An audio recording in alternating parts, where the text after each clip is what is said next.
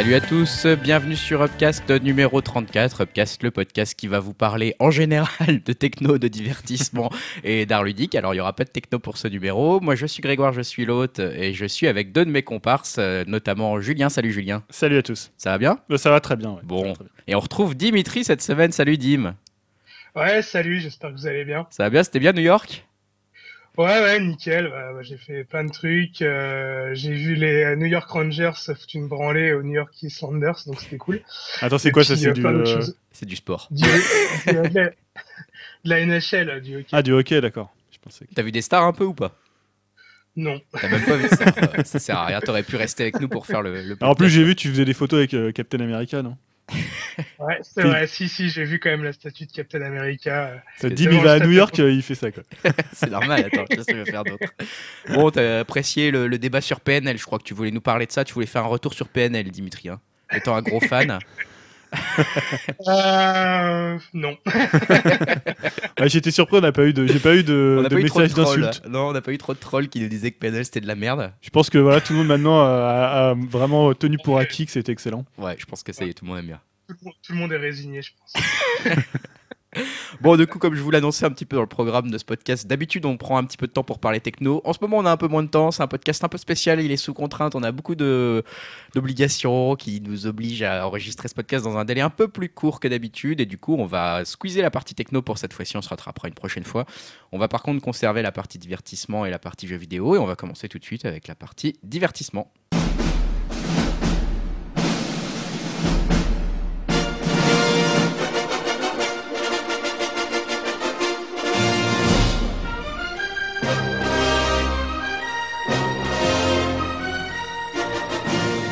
Pour la partie divertissement, bah écoutez, je vais commencer. Je vais garder la parole euh, pour parler un petit peu de news. On n'aura pas vraiment de débat a priori cette fois-ci, à moins que vous vouliez bien sûr répondre à quelques-unes des questions que je vais poser là, même si les réponses sont assez faciles, puisque je vais parler d'un sujet, euh, on va dire, qui pourrait prêter à débat, qui pourrait prêter en tout cas à réflexion. Je vais parler de la première chanson qui a été, euh, qui est apparue sur les plateformes, première chanson écrite par l'intelligence artificielle écrite et composée par une intelligence artificielle. C'est Dadiscar, hein, ce morceau qui est apparu donc sur SoundCloud, sur YouTube, euh, il y a une semaine et demie à peu près, et qui est né dans les laboratoires, dans les murs entre les murs du laboratoire de recherche privée Sony CSL. Donc c'est à la fois une news un peu techno et un peu divertissement. hein. J'en abuse un peu, on n'a pas de techno, mais j'en fais quand même un peu. Euh, pourquoi? Parce que bah, c'est vrai que du coup c'est un labo qui, voilà, qui donc appartient à Sony, qui s'intéresse depuis 20 ans à la création musicale informatisée. et C'est devenu une référence internationale en, en matière d'intelligence artificielle et d'apprentissage euh, profond. Et euh, son logiciel maison s'appelle Flow Machine. Et bien sûr, François Paché, donc celui qui a composé euh, Da- Dadiscar, c'est Flow Machine, le logiciel. François Paché, c'est le directeur de, cette, ce laboratoire de recherche qui est situé à Paris. Euh, lui, bien sûr, il est très enthousiaste. Et je vous explique que ce qu'il va, ce dit là-dessus, c'est que c'est la première fois qu'une chanson pop est créée par un ordinateur, une première fois que la chanson pop tient la route. Ça ouvre une nouvelle voie. Je cite toujours, réaliser une musique qui plaît au plus grand nombre s'avère beaucoup plus difficile que de sortir une symphonie digne de Mozart, en ce qui concerne en tout cas la composition par une intelligence artificielle. Alors, ce que je vous propose avant de décrire un petit peu comment ça s'est fait tout ça, c'est bah, d'écouter euh, peut-être 40 secondes, 45 secondes de ce fameux morceau de Dadiscar.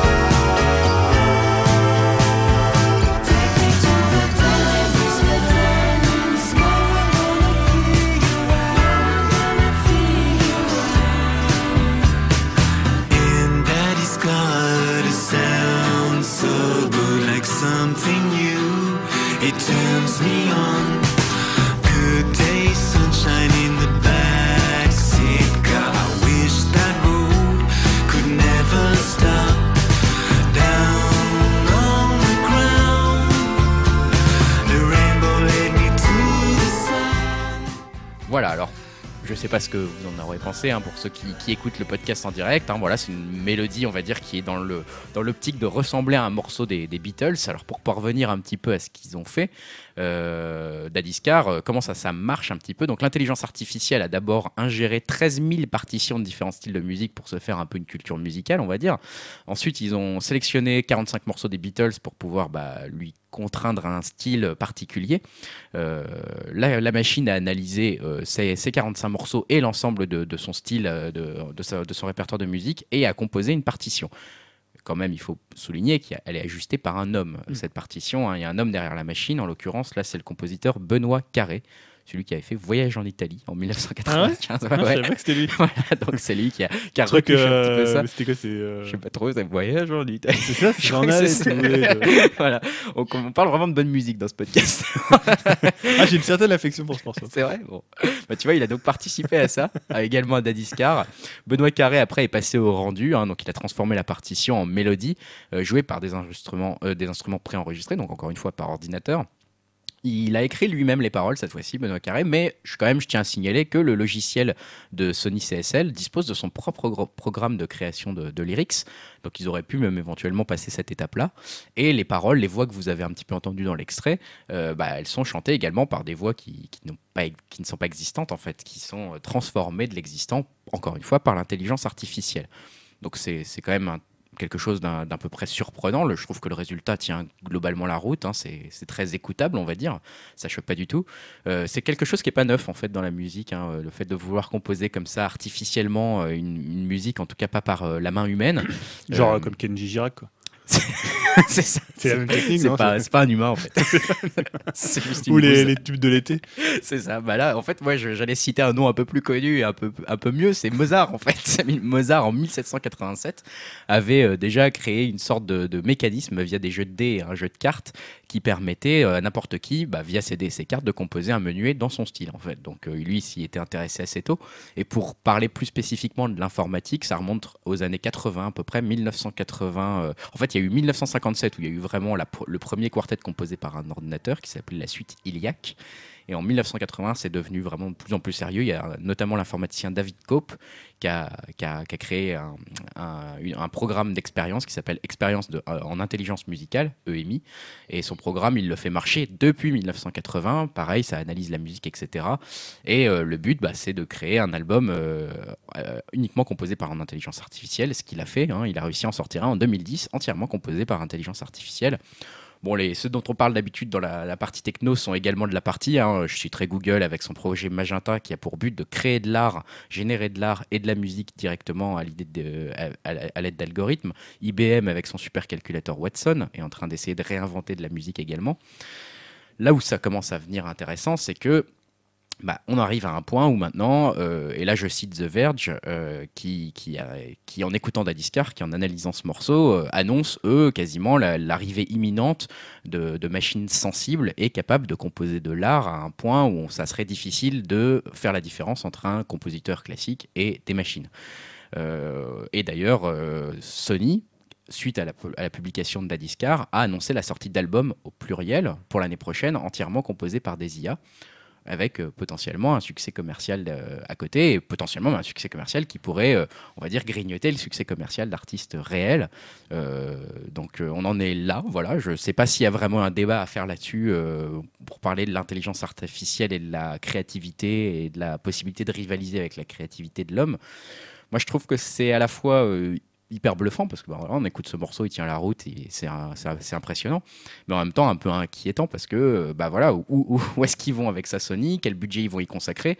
On sait que du coup ils vont pas avoir à payer de royalties, ils vont pas avoir à payer d'artistes, ils vont pas avoir à payer tout ce genre de choses pour pouvoir sortir des albums. Euh, les, les frais de composition vont être largement réduits et ils ont déjà l'intention d'en faire un modèle commercial euh, plus ou moins viable pour dès l'année prochaine.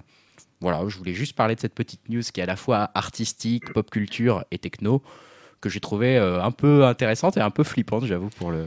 Tu, par- Pour le tu futur. parlais d'artistes, euh, tu parlais d'artistes réels. Il y a eu des réactions justement par rapport à ça? Pas trop, pour l'instant, il n'y a pas eu de, de, de prise de parole là-dessus en disant c'est honteux, je condamne, etc.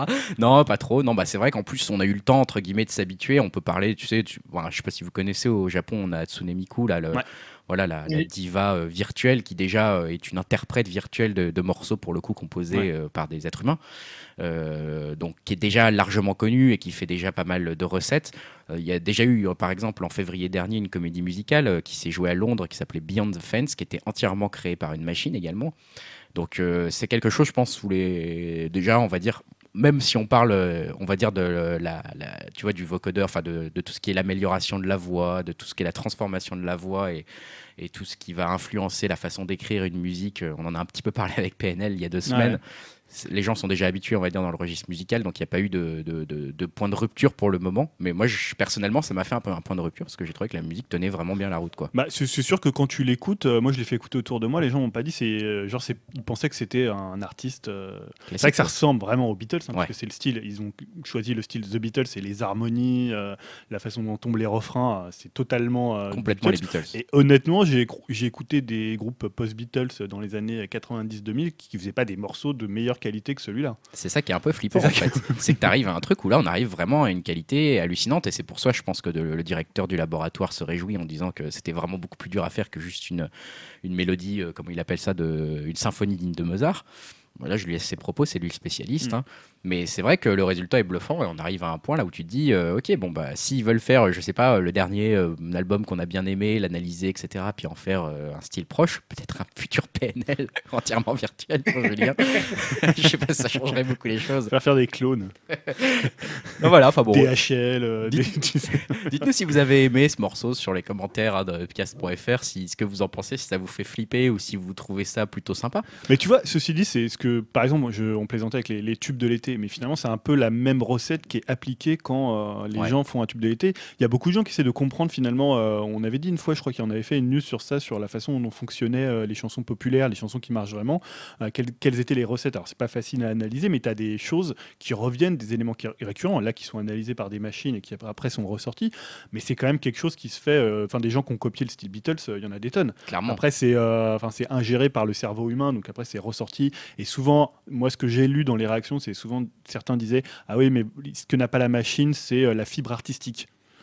Bon, ah, t'écoutes euh, sur la, la totalité de morceaux produits dans une année, je suis pas sûr qu'il y ait de la fibre artistique. euh. Ah Bon, après, c'est un- c'est une question un peu subjective, mais euh, voilà, tu- il y a des morceaux qui sont produits à la chaîne, qui sont. Ah bah clairement. tu vois, tu, tu te dis à un moment si, enfin, si tu veux refaire, je sais pas, du Justin Timberlake, tu sais comment faire, tu sais à peu près quel rythme il faut utiliser. Enfin voilà, c'est presque mathématique.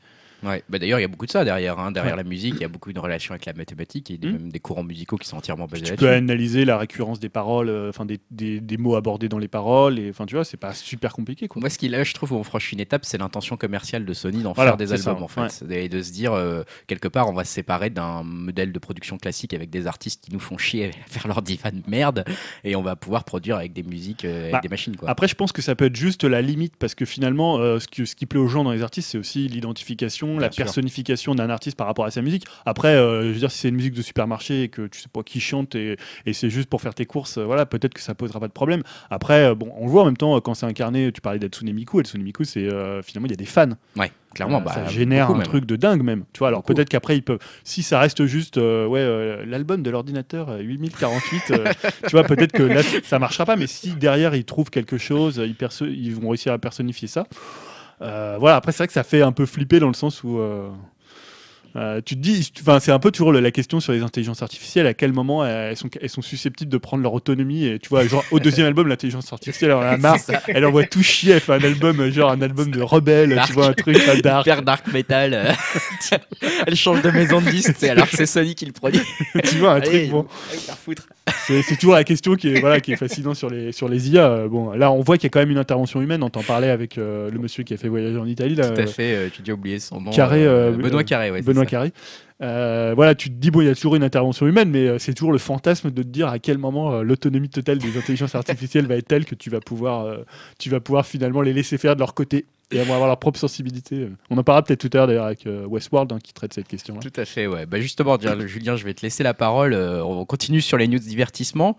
Écoute, je te laisse un petit peu nous dire ce que tu as envie de nous dire. Je sais pas par quelle news tu veux enchaîner. les- le projet du paradis, peut-être? Ouais, je vais parler parce qu'à Upcast, c'est vrai qu'on fait assez peu dans la nécrologie. hein, euh. non, c'est vrai que non, mais c'est pas genre on se dit pas dès qu'il y a un artiste mort, on va faire une news pour, Ça nous fait des news pour faire pour faire de l'audience. Mais c'est vrai que souvent, bon, voilà, il y a pas grand chose, il y a pas grand chose à dire euh, d'intéressant à dire à part faire des hommages. On avait juste, je crois, parlé à l'époque de David Bowie, euh, justement parce qu'il y avait eu des news autour de ça. Ouais. et- droits, intéressant. de, des droits de succession. mais voilà, en juillet dernier, justement, nous, quand on était en train de faire relâche, euh, est décédé euh, Michael Cimino. Mm. Donc Michael Cimino, c'est un grand réalisateur qui a fait pour moi un de mes films préférés ever, qui est euh, donc The Deer Hunter, euh, Voyage au bout de l'enfer en français.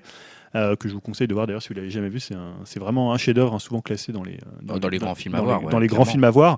Euh, et voilà, c'était un cinéaste assez secret, assez discret, qui tournait plus depuis euh, 96 si mes souvenirs sont bons. Et pour le coup, il tournait plus parce qu'il s'était un peu brûlé les ailes avec les, La Porte du Paradis. Clairement.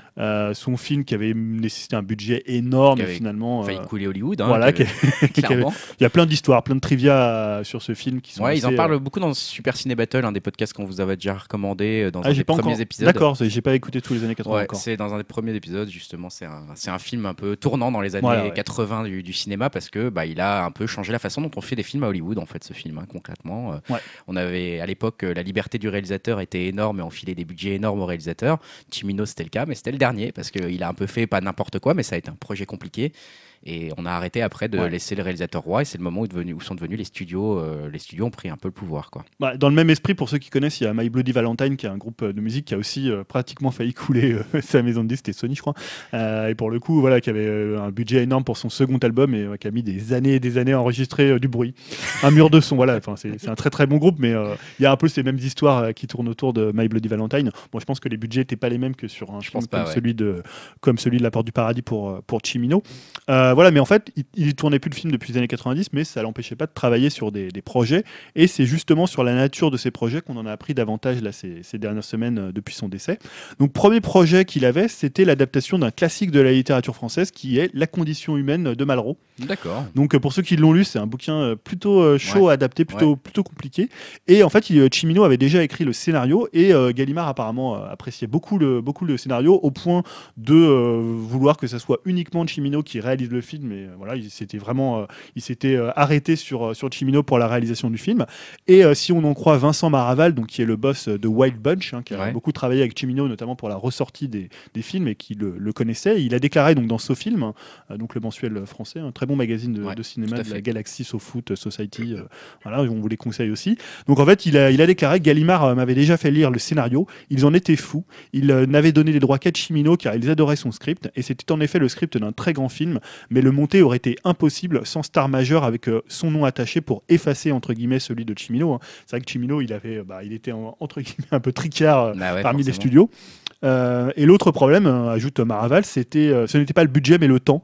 Avec lui, la qualité s'allie avec le temps, sauf que le temps, c'est de l'argent au cinéma. C'est pour ça que faire des petits budgets avec lui, c'était très difficile. Mm. Donc c'était vraiment un réalisateur qui n'était pas capable de tourner euh, un petit film comme ça, comme certains réalisateurs peuvent le faire. hein. Je pense par exemple à Soderbergh qui est capable de- d'enchaîner des projets tout petits budgets avec des projets de plus grosse envergure. C'est aussi une qualité quand tu es Ah bah, t'es réalisateur, il faut être un gestionnaire d'argent aussi, un gestionnaire de projet, un gestionnaire d'argent, et il faut clairement savoir organiser son temps. Et souvent, les Ouais. jours de pénalité sont énormes. hein. Quand tu prends 3 jours de retard sur un tournage, ça peut coûter déjà 10 000, 15 000, 20 000, 100 000 euros pour certains tournages. Bah, soit tu fais des entrées et finalement ta carte blanche jusqu'à ce que tu n'en fasses plus, Ouais. Euh, soit tu sais travailler dans des conditions extrêmes. euh, Exactement. voilà.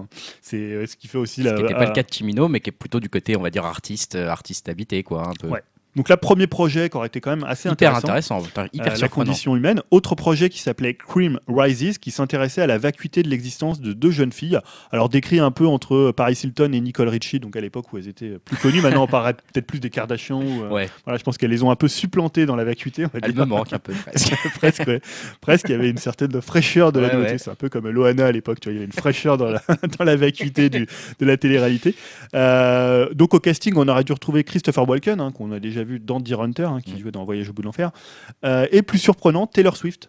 Ah bah ouais, elle peut correspondre à cette espèce de vacuité, comme tu dis. Alors, euh, Chimino avait pensé, donc c'est ce que dit Maraval, il avait pensé à Taylor Swift, euh, mais je lui ai répondu que son nom m'était inconnu, c'était vraiment à l'époque où elle n'était pas du tout connue. D'accord. Euh, je ne voyais pas comment monter un film avec elle, puisque comme il expliquait avant, bah, si tu veux euh, faire un film avec Chimino, faut que tu une star. Donc là, Taylor Swift, bah, à l'époque, c'était pas du tout une star. Donc il ajoute quelques mois plus tard, elle devint une star planétaire. J'aurais dû donner plus de priorité à ce projet pour l'accélérer. Ah, les boules. Voilà, donc un peu un mauvais timing. hein. Tu vois, tu te dis, bon, bah, tu as besoin d'une star, Taylor Swift, tu sais pas trop si ça va fonctionner. Et euh, donc ceux qui ont pu accéder au script, notamment Arte, hein, qui avait pu lire le script, parlent d'une histoire violente et désenchantée dans la Californie d'aujourd'hui, autour de l'amitié de deux femmes marginales. Un projet à- un peu destroy que l'on pouvait lire comme une version féminine et encore plus ni- nihiliste du canardeur. Donc voilà, pas ce que ça aurait donné. Et il cite encore euh, quelques autres projets que, que Chimino avait dans, dans les cartons. Alors, est-ce que ces projets auraient été montés? C'est toujours la question. Quand Ouais. tu n'as pas tourné depuis les années Ça fait 90, tellement longtemps qu'il n'a pas tourné, ouais. voilà, depuis 20 ans, euh, est-ce qu'à un moment tu arrives à, voilà, à remettre le pied à l'étrier? C'est pas, c'est pas sûr. Donc il avait un autre projet qui s'appelait One Arm, l'histoire d'un boxeur qui avait perdu un bras dans un accident de voiture. Et ça c'est plutôt cool, je trouve Ça, un ça a projet. l'air joyeux. Ça fait rêver, euh, je pense que ça a dû faire rêver Robert Rodriguez. Je sais pas, c'était un, peu- un projet un peu à Robert Rodriguez. Euh, il y avait aussi le projet de biopic de Che Guevara qui devait être réalisé par Terence Malick puis par Soderbergh. Alors d'ailleurs, euh, le qui l'avait réalisé C'était Soderbergh ou euh, Je ne sais plus du tout. Tu sais, a le en deux film. parties, Ouais, ouais, je vois euh, bien, ouais. Il me semble que c'était C'est Soderbergh. Soderbergh. C'est ouais. Soderbergh. Donc Ouais, ouais. je sais pas si c'est Ouais. ce projet-là ou euh, si c'était euh, c'était l'autre. Et un autre film qui était pour le coup qui, qui avait l'air de passionner Maraval. Euh, c'est un film qui devait raconter l'histoire de l'Amérique du point de vue des natifs euh, américains.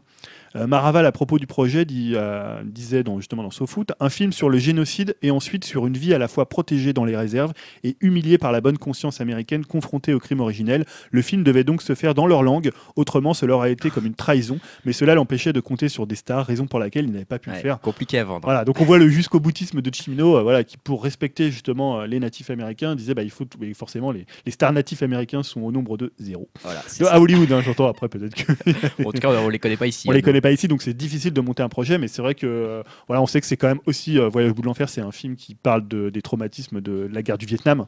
Euh, et voilà, c'est un film très très fort sur ça. Il y a eu beaucoup de films sur ça aussi, beaucoup de beaucoup de livres, mais c'est un film qui voilà qui va qui va pas avec le dos de la cuillère sur la conscience et la bonne conscience américaine. Euh, donc là, ça aurait pu aussi être un, un film assez. Ouais, euh, des- beaucoup de projets super intéressants, Ouais, mais on regrette. Enfin, c'est un peu amer cette news, je la trouve, parce que Ouais, voilà, des trucs super intéressants. Tu te dis euh, quelque chose, en fait, des projets dont on n'a pas l'habitude de parler dans le podcast, où, où souvent on parle un peu de remake, de reboot, de machin.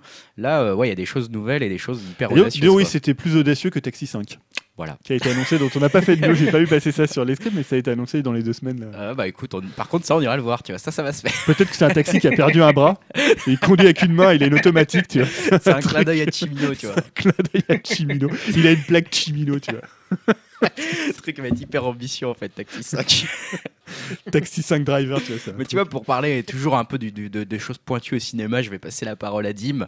Dim, tu voulais nous parler d'un film aussi un petit peu, un petit peu underground qui va se faire au cinéma, je crois. Bon, peut-être un peu moins ambitieux, quoi, mais je voulais vous- je voulais parler de Gears of War le film. C'est autre chose. Alors, c'est autre chose, effectivement. Alors que, ouais, bah, Gears of War 4 euh, est sur le point de sortir et aussi Demain, un ouais. peu pour faire euh, écho, euh, ouais, demain.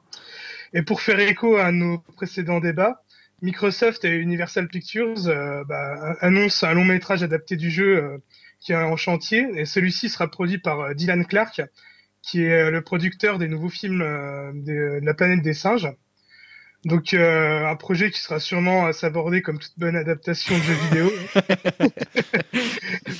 voilà, ça, à mon avis, ça va pas faire exception à la règle. Mais bon, j'ai quand même un peu envie d'y croire. J'ai envie de voir un, un bon gros nanar à gros budget, bien bourrin et surtout avec des, des répliques bien beaufs. Ah c'est bah, ça, c'est ouais, clair. j'espère qu'ils vont, ils vont- ils vont respecter ça, le, genre il fait plus noir dans le trou du cul de machin. Tu sais, c'est le truc. Voilà. Ah. Après, j'aimerais bien, j'aimerais bien au niveau du casting avoir un petit euh, Dave Bautista ou euh, Batista pour les vrais, pour les fans de catch, en Marcus Phoenix. ça et pas pourquoi mal. pas euh, Cruise en, en call, ça serait vraiment cool. Donc, Ah, parce, parce que tu ouais. sais de. ça va être un- genre les, les questions un peu techniques, mais tu sais de quelle euh, trilogie ça va être adapté Parce que là, le nouveau Gears of War 4 va prendre la suite avec le fils de Marcus Phoenix. Est-ce que là, Ouais. il, il parlait de la première trilogie, donc avec Marcus Phoenix, avec Cole euh, ils ont juste annoncé le film, hein, ils ont rien. D'accord. Moi, j'aurais bien vu The Rock quand même dedans, hein, tu vois, aussi The Rock. euh, Ah, il pourrait être pas mal, hein, ouais. Tu vois, le, le- le côté gros, grosse cool. comme ça. euh. De toute façon, ça, ça va être un film de catcheur. Hein, c'est Ah bah, là, il va y avoir la moitié du 4 qui va être présent, quoi. Toutes les stars de 4 vont être là. C'est vrai que. Gringalet s'abstenir quand même. Là, tu- C'est clair. Que ça- je pense que ça va être aussi produit par WWE Films. hein, Comme le prochain film dont Julien va nous parler aussi. Bah, on passe vraiment d'un extrême à l'autre. Julien, tu voulais, Ouais. tu voulais nous parler de Keshish. Ouais, de Abdelatif euh, Keshish. Donc moi, je suis très très fan. Donc je suis content sur ce numéro. Je me suis un peu placé les réalisateurs que, que j'aime bien entre Chimino, Keshish et on- après on va parler d'un autre réalisateur que j'aime beaucoup. Euh, donc Keshish, c'est le réalisateur de, de l'esquive, de la graine et le mulet et dernièrement de, de la vie d'Adèle. D'ailleurs, qui a été, j'ai vu qu'on avait fait Ouais. cette news et qui a été finalement euh, 12 moins de 12 ans, enfin qui a été un Ouais, qui a été réétabli, on Voilà, va dire, plus facile à regarder pour un public Ouais, un peu parce qu'on avait parlé de cette association, euh, pardon, association, Association, qui avait fait un procès euh, au film et finalement quand tu fais un procès ça bloque tous les droits euh, pour les films et souvent après tu peux plus l'exploiter en vidéo, au cinéma, dans les festivals. Donc c'est Mm. vraiment un coup porté à la vie du film. Et là j'ai vu ça. Euh, juste pour dire qu'en fait il avait démarré le tournage de son prochain film, film qui s'appelle Mektoub is Mektoub, qui est ad- adapté de La blessure, la vraie de François Bégodeau. hein. Bégodeau qui a été souvent adapté, euh, qui a beaucoup travaillé avec le cinéma. C'était dans Entre les murs. Hmm, D'accord. Euh, il me je- semble que c'était ça. Je C'était- connaissais pas, ouais, j'avoue. voilà, donc un écrivain français. Donc c'est un projet apparemment sur lequel Keshish euh, bosse depuis plusieurs années et qui devait même se tourner en 2014, en août 2014. D'accord. Donc là, le casting, le, il n'y a pas de casting annoncé, mais euh, apparemment ça a été ça, le tournage, je crois, a commencé. D'accord. c'était là. Ah oui, donc euh, ça se concrétise vraiment, là, ça a commencé, quoi. Alors je sais plus tellement. En fait, j'ai peut-être un doute sur le fait qu'il ait déjà commencé. euh, On est en pré-prod, quoi, en gros. euh, bah moi j'ai entendu qu'il avait démarré là en Hmm. octobre. Bon, c'est bien, en tout cas, parce que Keshish... Mais je trouve euh, ça étonnant qu'il ait démarré le qu'il ait démarré en octobre et qu'on connaisse pas le casting. Alors on sait que Keshish il travaille souvent avec des acteurs qui sont Ouais. très peu connus. Souvent il a, il a révélé des actrices. hein. Euh, bah, c'est Adèle dans le dernier. voilà. Alors son nom. euh, Extra Chopoulos. faudrait que je me l'écrive en gros pour pouvoir le, le dire. Il y avait à l'époque euh, dans Sarah Forestier, Ouais. dans, dans l'Esquive et même dans, Dans c'était euh, Safia Hamzi. hein. Je pourrais pas te redire son nom de mémoire, je ne l'ai pas. Mais souvent, voilà, il prend des, des jeunes comédiennes et euh, souvent ça, ça fonctionne assez bien. Là, selon Ciné Europa, le film suit donc Qui est un jeune scénariste nouvellement installé à Paris. Donc, à la faveur des vacances d'été, il retourne dans sa ville natale, une station balnéaire euh, au bord de la Méditerranée. Entouré de ses copains d'enfance, il passe son temps entre la plage et les bars. Un soir, il rencontre Jasmine, une jeune femme qui le charme par ses talents de chanteuse et avec qui il espère enfin vivre une passion comme au cinéma. Et euh, voilà, il va faire d'autres rencontres et il va rentrer en contact justement avec un, grand producteur qui est en villégiature. Donc, euh, ça sera entre, amour et cinéma. Euh, Voilà, un, scénario. Bon, souvent chez Keshish, c'est plutôt la, réalisation, la mise en place de, l'intrigue qui est intéressant plutôt que Mm. les scénarios en eux-mêmes. hein. C'est un, un cinéaste assez brut de décoffrage, on va dire. Ouais. Euh, on connaît pas le casting peut-être parce que les gens veulent pas les. les- tu sais, comme souvent ces castings sont assez euh, compliqués. Ouais. Euh, on sait que c'est un réalisateur. Il y a eu des, notamment des plaintes de la part de ses équipes techniques. Euh, les actrices dernièrement se sont pas plaints, mais on dit que c'était difficile ouais, sur la de tourner avec. Keshish parce que c'est quelqu'un qui demande beaucoup de ses comédiens. C'est un, un cinéma qui est assez, euh, assez coup de poing. Donc voilà, moi j'adore ce qu'il fait. euh, Après, je- voilà, le résultat est souvent à la hauteur Ouais. de ce qu'il exige de ses acteurs. euh, voilà, moi je, de- je de pense que équipes. pour l'art, la fin justifie les moyens. Bah, il y a des limites. il y a des limites. hein, Disons qu'il nous a jamais déçus en en sortant une grosse daube, en ayant maltraité les gens pour les c'est faire. Ça aurait été vraiment dommage. Non, les, les films sont souvent vraiment à la hauteur et c'est vrai que c'est un réalisateur qu'on affectionne beaucoup Ouais. ici, donc Ouais, c'est une bonne nouvelle. Euh, qui, qui reprennent un petit peu, euh, bah voilà, qui re- re- rentrent en tournage à nouveau sur ce nouveau projet. Tu, tu avais dit le nom de- du film ou tu Ouais, le sais pas encore je, pour le- je vais reprendre mes notes, mais c'est Mektoub is Mektoub. Mektoub is Mektoub. Bon, bon, Rien à voir avec le titre original qui était La blessure, la vraie. Mais, Ouais. mais souvent, il adapte. hein. On sait que pour, euh, par exemple, pour La vie d'Adèle, c'est adapté d'une BD. Ouais, le, il a pris la le- couleur chaude. Le bleu est une couleur chaude, un Ouais, le ça. bleu est une couleur chaude. Euh, il avait adapté assez, quand même assez librement. euh, Ouais. voilà. Il part d'une base et après, il travaille euh, tout autour. Bon, super. Bah, Dim, je te repasse la parole. Tu vas nous parler de, de- de quelques news sur des séries, je crois. D'accord, donc euh, voilà, un petit point série. Alors je vais commencer par parler de Westworld. euh, que Julien, je pense, a vu le, le pilote et nous Ouais. en reparlera tout à l'heure. Donc euh, c'est sûrement une des séries les plus attendues de l'été. Je pense que ça se voit parce que, enfin, quand j'étais à New York, je pouvais pas faire deux mètres sans voir une affiche de la série. Ah ouais. C'est une bonne nouvelle pour HBO parce que le pilote a attiré euh, 3,3 millions de spectateurs pour son pilote, ce qui est vraiment pas mal. Ce qui est pas mal. Et ouais. surtout eux euh, qui souhaitent trouver un, un remplaçant à Game of Thrones, un futur best-seller. euh, donc euh, je pense qu'ils sont quand même plutôt rassurés. À 3,3 millions, c'est un bon score, ouais. Ouais. Donc la série c'est ti- est tirée d'un livre de Michael Crichton qui se déroule dans un parc à thème dont Westworld, mais il y a d'autres thèmes comme Ro- Roman World ou Medieval World que les producteurs euh, semblent intéressés euh, d'explorer dans le futur saison. Donc le concept a l'air d'être assez énorme et la série euh, a l'air d'être taillée pour euh, rester dans la durée. Donc je pense que c'est vraiment ouais, un bon remplaçant euh, pour, euh, pour Game of Thrones. Ensuite, euh, je voulais revenir aussi sur les, euh, les séries euh, Marvel Netflix. Ah, Ça faisait longtemps. Ah, et j'aurais attendez, été étonné, ça nous a manqué là. On n'avait plus personne, quoi. Donc, euh, je vais commencer par Iron Fist, donc la série euh, Netflix euh, qui représente la dernière ligne droite avant le gros crossover avec tous ces héros euh, Daredevil, euh, Luke Cage, euh, euh, Jessica Jones et donc Iron Fist euh, commence à faire parler d'elle. Euh, il y avait déjà eu un premier trailer cet été euh, à la Comic Con de San Diego et là il y en a eu un deuxième euh, pour la Comic Con de New York. Donc on connaît maintenant euh, la date de diffusion, euh, ça sera le 17 mars euh, 2017. Je sais pas si vous avez vu le dernier trailer en date. Non, moi je l'ai pas vu encore. Non, pas du tout. Bon, ça, ça a l'air d'être pas mal, mais euh, franchement, ça commence à faire un peu peur euh, dans le sens où euh, ils ont toujours un peu la même formule. Euh, toujours un peu un mec solitaire, euh, voilà, qui, qui se bat contre les méchants. Il y a toujours la, on va dire la fameuse scène de couloir où euh, t'as le, le héros qui défonce plein de méchants dans le couloir, comme dans Daredevil, comme dans, euh, je crois que Luke Cage. J'ai pas regardé encore Luke Cage, mais on voit aussi une scène comme ça similaire dans le trailer. Donc euh, bon. euh, C'est quoi sa, voilà. c'est quoi sa, c'est quoi sa spécificité Iron Fist Enfin, c'est quoi son super pouvoir euh, à lui Je connais pas du tout moi. Alors je connais pas trop non plus, j'ai jamais trop lu de comics euh, Iron Fist, mais bon, euh, il a l'air d'avoir des points en feu, ce qu'on peut voir dans. Bonne déduction de la, de la traduction anglaise. Et puis bon, il est, euh... bon, il est, il est spécialiste en, en arts martiaux, donc bon, Oh, on il est bien. baraque quoi, il est baraque, il casse des gueules quoi. Ouais, il, est, il, il est pas, il est pas adepte de la fistinière quoi. Voilà. exactement. Euh, pour revenir aussi, alors là j'ai vu ça cette news, euh, je crois que c'était hier, euh, concernant euh, la série crossover donc euh, Defender, euh, on a appris que euh, ça va être Sigourney Weaver qui allait faire la grande méchante de la série. Ça c'est pas mal Donc, quand même. est- Ouais, ça Ah, c'est clair. un que bon là, choix là. Marvel il signe quand même un gros coup avec cette actrice. Euh, sinon, on peut aussi voir, euh, on peut, enfin, on a, appris la semaine dernière que euh, le tournage de, Punisher, la saison 1 de Punisher est, a lieu. Donc, c'est le casting aussi se précise. Autour de John Bertal, il y aura aussi Ben Bars qu'on a pu voir dans Narnia. C'est lui qui a interprété le prince Caspian.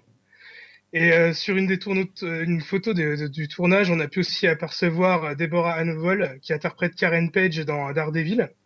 Et euh, le personnage de Karen Page qui a eu aussi un certain passif avec le perso du Punisher dans la saison 2 euh, de Daredevil. Et enfin, on connaît le showrunner de la série, c'est euh, Steve Lightfoot qui s'est occupé de séries comme Hannibal ou Narcos. Donc euh, du lourd quand même. Ah ouais quand même ouais. Donc euh, plutôt une bonne nouvelle pour le perso du Punisher, euh, qui était déjà vraiment euh, très bon hein, dans Daredevil. Je crois que Greg ne dira pas le contraire. Clairement, ouais, mais je trouve qu'ils font quand même, même si t'as raison, je trouve que ça devient un peu lassant. Moi, je commençais déjà à me lasser au moment où il y avait euh, le truc sur la. comment elle s'appelle Jessica Jones. Euh, la formule est un peu trop revue, etc. On commence déjà un petit peu à s'habituer, mais c'est vrai que les- le, voilà, on va dire la- le niveau de production, le niveau d'exigence et la qualité globale du truc sont quand même pas décevants. Tu peux pas t'en moquer en fait. Tu peux pas te dire c'est mal écrit, c'est mal fait, c'est mal réalisé, c'est mal joué. Ils ont quand même un niveau d'exigence qui est super intéressant et qui quand même garantit un certain résultat, je trouve, même si on peut s'en lasser à force Oh, d'en voir beaucoup quoi. Après, après, faudra sûrement voir la première saison de Punisher pour voir peut-être autre chose, parce que c'est vrai que les premiers héros, euh, c'était souvent un peu, euh, voilà, des, euh, de la castagne, arts martiaux et tout. Avec le Punisher, ça sera peut-être plus action. euh, ça changera peut-être un petit peu, quoi. Ça sera euh, peut-être un peu plus axé polar aussi, il faut voir. T'avais fait le tour là des- des news sur les séries? Oui. Ok, bah écoute, je propose, je vais reprendre un peu la parole, je vais continuer cette fameuse rubrique que Juli- Julien a lancée euh, bah, il y a deux semaines maintenant, hein, qui est le point trailer. Euh, on se force à aller voir des trailers C'est et l'heure des des bandes annonces. C'est l'heure des trailers, me souffle Julien. Je respecte le copyright de Julien et lui donne 5 euros pour, pour dire ce truc-là. Donc c'est l'heure des trailers et on a été voir quelques-uns des trailers pour vous. Vous n'êtes pas obligé de le faire comme ça qui ont été dans l'actu. Alors on a notamment été voir le trailer de la planète des singes 3. Alors, c'est l'heure des teasers parce que c'était vraiment. C'était euh, ouais, très Ouais, teaser. ça, teaser, on Bon. voyait pas grand chose à dire. Est-ce que vous en avez. Ça, ça vous donne envie? Est-ce que ça vous hype un peu, vous, Julien Dim? Bah, le truc, c'est que là, pour le coup, ça dure 30 secondes. Ouais, même pas. Et on voit juste euh, bah, une- un visage de, de singe qui est effacé par la neige. C'est ça. Ou de la- des cendres, en fait. euh, Des cendres Ouais, Hein. je crois que c'est des cendres. Oui, il me semble que c'est des cendres. Après, euh, moi j'ai beaucoup aimé les deux premiers, Ouais. mais celui-ci me fait quand même un peu peur parce que j'ai lu le, on va dire le, le résumé et ça a l'air d'être vraiment un copier-coller du 2, alors que le 1 et le 2 étaient quand même très différents. Là, ça a vraiment la même histoire, euh, sauf que le, bah, le nouveau méchant est interprété par Woody Harrelson et pas par euh, Gary Oldman, si je me trompe pas dans le C'est 2. ça, c'est Woody Harrelson, là, ouais. Et le 2 était bien? Le 1 et le 2 étaient pas Moi, mal. j'ai vu ouais. le 1, moi. Ouais, j'ai ouais. bien aimé le 1. Moi, je l'ai, je l'ai plutôt bien aimé. Bah, le 2 est assez basique, Ouais. pas non plus une histoire extraordinaire, mais euh, La c'est surprise a vraiment très disparu bien. Voilà, la surprise a disparu, mais c'était quand même très bien réalisé. Je trouvais que c'était une suite quand même qui te- tenait la route et qui était différente euh, du premier, parce que maintenant je trouve que les suites, euh, elles se ressemblent toutes euh, quand même plus ou moins. Là, là ils, ils ont quand même tenter autre chose, mais justement, là, euh, le 3, j'ai l'impression que ça va être un peu le même film que le, que le 2. Ouais, bah on, verra ça. Donc là, ça sort, euh, c'est un blockbuster, donc ça sort en été, ça sort l'été prochain, le 9 août, et c'est réalisé par Matt Reeves, hein, qui avait justement tourné le deuxième euh, chapitre de la franchise. Donc on verra ça. Bon, ça reste très court pour l'instant, un peu comme le teaser. Alors il y a eu une bande-annonce après, mais je l'ai pas vu. Mais vous avez été le voir aussi, le, le teaser de John Wick 2, euh, qui, est, qui est apparu entre nos deux podcasts. Non, bah, alors moi j'ai vu euh, pointer ça sur, euh, bah, sur Twitter, pas mal de gens en parlaient. Moi j'ai j'ai pas du tout vu le premier. T'as pas vu John Wick, non. ouais. Bon. J'ai j'ai- mais non, mais j'ai vu que c'est Keanu Reeves. Là j'ai vu ça dure très très peu de temps. aussi. Ouais, c'est très très court, on voit pas grand chose. Alors je crois qu'il y a eu une bande-annonce qui est parue juste après qu'on Ah, soit j'ai échangé le lien euh, sur le teaser. Euh, toi, je l'ai Jim, vu, la bonne annonce, Ouais. ça, ça a l'air de bastonner. Hein. C'est Ah ouais, l'air d'être ouais, fidèle au premier alors. Ah, ils sont pas là pour jouer aux petits chevaux. hein. Là, ils- là, ça sort les flingues et tout. euh, ouais, ouais, ça déconne pas. Mais euh, pareil que Julien, j'ai pas vu le premier. euh, C'est quand même euh, un peu à mon grand Ah, Léon. regret. Alors là, je, c'est- vous- je suis surpris tous les deux parce que c'est quand même. Ah, ça m'étonne plus de mais- euh, Ah ouais, ouais, c'est. Ah ouais, non, mais je sais, je sais plus pourquoi. À l'époque, j'ai pas eu le temps, mais pourtant la bonne annonce me faisait bien envie. Ça avait l'air d'être quand même un peu débile, euh, style, euh, il, il se venge la mort de son chien ou quelque Ouais, chose comme ouais, ça. c'est un peu ça en fait. Dans le premier, c'est un peu le. En fait, c'est un faux pitch. hein. Il, il venge la mort de son chien, oui, mais c'est un peu plus compliqué que ça. Euh, on s'en aperçoit un peu plus. Enfin, justement, c'est assez bien mis en avant et c'est bien construit. Euh, c'est un film qui avait le premier John Wick qui avait coûté que 20 millions de dollars, qu'on avait rapporté 86 millions de dollars, qui avait été un succès un peu surprise et surtout qui avait révélé une, euh, je trouve, une façon de faire des films d'action un peu qu'on n'avait pas vu depuis longtemps avec des scènes hyper bien chorégraphiées, des scènes qui étaient entre la baston et la fusillade, qui étaient hyper nerveuses. Euh, avec pas mal de plans séquences et de choses euh, vraiment ouais, des parties pris qui donnaient énormément d'énergie à la réalisation, au montage et à- à- globalement au film. Euh, du coup, moi, ça m'avait plutôt plu en fait. Ça reste un petit film du dimanche soir, tu vois, c'est pas le gros film, euh, etc. Et du coup, John Wick 2 a l'air de, bah, si j'en crois Dim, euh, en tout cas qui a vu la bande-annonce, de, de respecter un petit peu ça. Donc c'est une bonne nouvelle, ça sort en février 2017. Moi, j'attends ça quand même assez- avec un C. Ah, assez puis d'impatience, ça. Ça- fait toujours plaisir de voir Keanu Reeves au cinéma. hein. C'est ça. C'est vrai qu'il a réussi à bien rebondir avec cette franchise, mine de rien, parce que bah, ça, ça marche vraiment, vraiment bien, John Wick. Bon, après, je vous ai envoyé voir une, une bande-annonce, je ne sais pas pourquoi j'ai choisi ça. je me suis dit, il faut qu'on aille la voir, peut-être, je ne sais pas. C'est les Pirates des Caraïbes, Dead Men Tell No Tales. Le 5 Ouais, cinquième, le euh, cinquième, comme tu dis. Alors, Julien, je crois que le ça t'a donné cinq- pas mal envie. hein. je crois que Alors, moi, je me suis arrêté, j'ai vu les deux premiers, mais j'ai l'impression que chaque épisode était de plus en plus long. je pense que moi, je pas, il être là, en ce moment, il doit être à 4h12. 8h22 de Non, mais c'est vrai, au début, c'était 2h30, le après, c'était 2h48, l'autre, il fait 2, 3h10, je sais pas, voilà. Moi, je me suis arrêté à la, donc, la moitié de la première trilogie, on va dire. Je trouve pas que ça soit des mauvais films à l'époque, je trouvais ça plutôt le premier, plutôt, plutôt sympa. Bah, là, il n'y a pas l'air d'avoir grand chose de nouveau, bah, encore des genres de squelettes zombies. Ouais, euh, j'ai l'impression que ça, ça m'a choqué en Et fait. C'est pour ça que je voulais. voir. Justement, j'ai l'impression que le 5, c'est un peu un soft reboot du, du premier, quoi. Ouais, c'est un peu Euh, l'impression que ça le, donne. per- le personnage euh, du méchant, ça a l'air d'être un peu le même, un, Ouais, un- un pirate zombie. euh. Ouais, donc le Captain Salazar, hein, qui est joué par Javier Bardem. C'est vrai que ça ressemble vraiment à David Jones. C'était le premier, Ouais. voilà, effectivement, le pirate zombie. Euh, en plus, il parle à, donc, à un certain Henry, qui est incar- incarné par Brandon Twait, qui, moi, je trouve qu'il ressemble à Orlando Bloom jeune en plus. Donc Oui, c'est hyper. euh, ouais. tu vois, c'est, je sais pas si d'ailleurs ils ont Oui, un lien qui de famille. parle de. Jack Sparrow. euh, Mais ouais. ouais, il y a des rumeurs comme quoi c'est son fils ou quelque chose comme ça. Ouais, bah, ça, ça pourrait être crédible hein, parce que franchement, mais t'as peut-être l'impression, ouais, effectivement, ce, ce teaser, ce- alors moi j'ai- déjà ça m'a donné l'impression que j'étais complètement paumé dans ce truc. Je me suis dit, mais attends, il y en a eu combien depuis la dernière fois Parce que j'ai vu le premier, c'est tout moi. Ah, t'as vu le premier Ah ouais, Ils ont fait une trilogie, euh, enfin la trilogie euh, qui se termine, et après ils, ont, ils sont repartis, euh, celui avec Ouais, ils ont Penelope Cruz. un 4, mais c'est une purge le 4. Ouais. c'est, euh, Moi, j'ai pas vu, mais ouais. Bon, bah là, voilà, c'est peut-être un soft reboot, ouais, c'est peut-être le moment pour faire ça. Bon, en tout cas, on sait, ça donne pas tellement envie. Bon, moi, ça donne trouvé. plutôt envie de revoir le premier que Ouais. plutôt, euh, plutôt agréable entre euh, film KPDP et film de, de, de piraterie. ouais. Donc c'est le 24 mai prochain, pour info, un Dead Men Tell No Tales.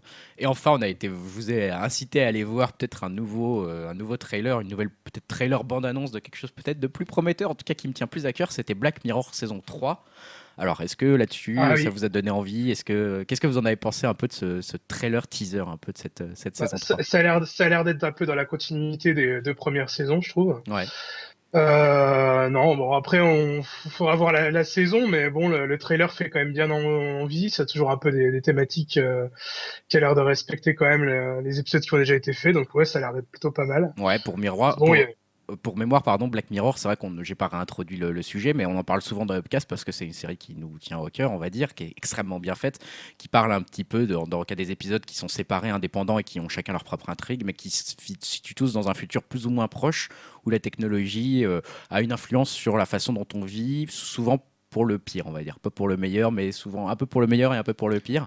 Et c'est toujours euh, fait avec beaucoup de justesse. euh, euh, ça, ça, ça montre toujours un, un monde un peu inquiétant, mais dans lequel on pourrait potentiellement vivre, en fait. Donc euh, j'ai l'impression que ça reprend bien cette logique là dans le, le- le trailer de la saison 3. Parce que justement, moi, j'allais te demander, moi, j'ai jamais vu Black Mirror. Ouais. Et là, ça m'a vraiment donné envie. Enfin, je trouve la, la bande-annonce super efficace. Et c'est toujours des histoires euh, indépendantes les unes des autres. Ça sera toujours le cas, ouais. Ce sera toujours des. des- Et alors en plus, on a vu qu'il y avait des acteurs euh, qui, a l'air, qui ont l'air un Il peu y a parfaits. Bryce Dallas Howard. Exactement, ouais. On a- on- c'est elle qu'on voit peut-être le plus dans la bande-annonce. En tout cas, C'est-à-dire on que voit- les Pareil, histoires ça, sont- ça vaut le coup. Les histoires sont différentes mais connectées?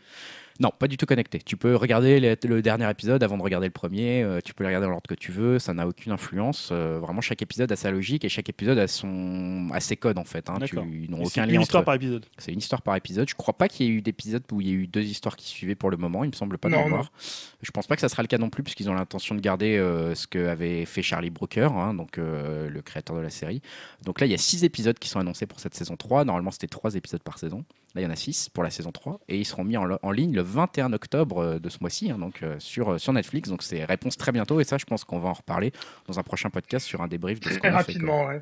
Moi, ça que- m'a donné envie de voir les, les- les saisons 1 et 2. Quoi. ah. Je te les conseille encore plus que vivement. Et pareil chez vous, si vous nous écoutez, que vous n'avez pas vu Black Mirror, jetez-y un œil. Le premier épisode de la saison 1 est peut-être pas le meilleur pour commencer, bizarrement. Il est un peu. Le tout premier épisode est, est pas le meilleur forcément. Il est un peu Ah, il est, difficile il trash. hein. Ouais, moi je, je trouve qu'il est un peu trash et je sais que ma femme n'avait pas spécialement aimé.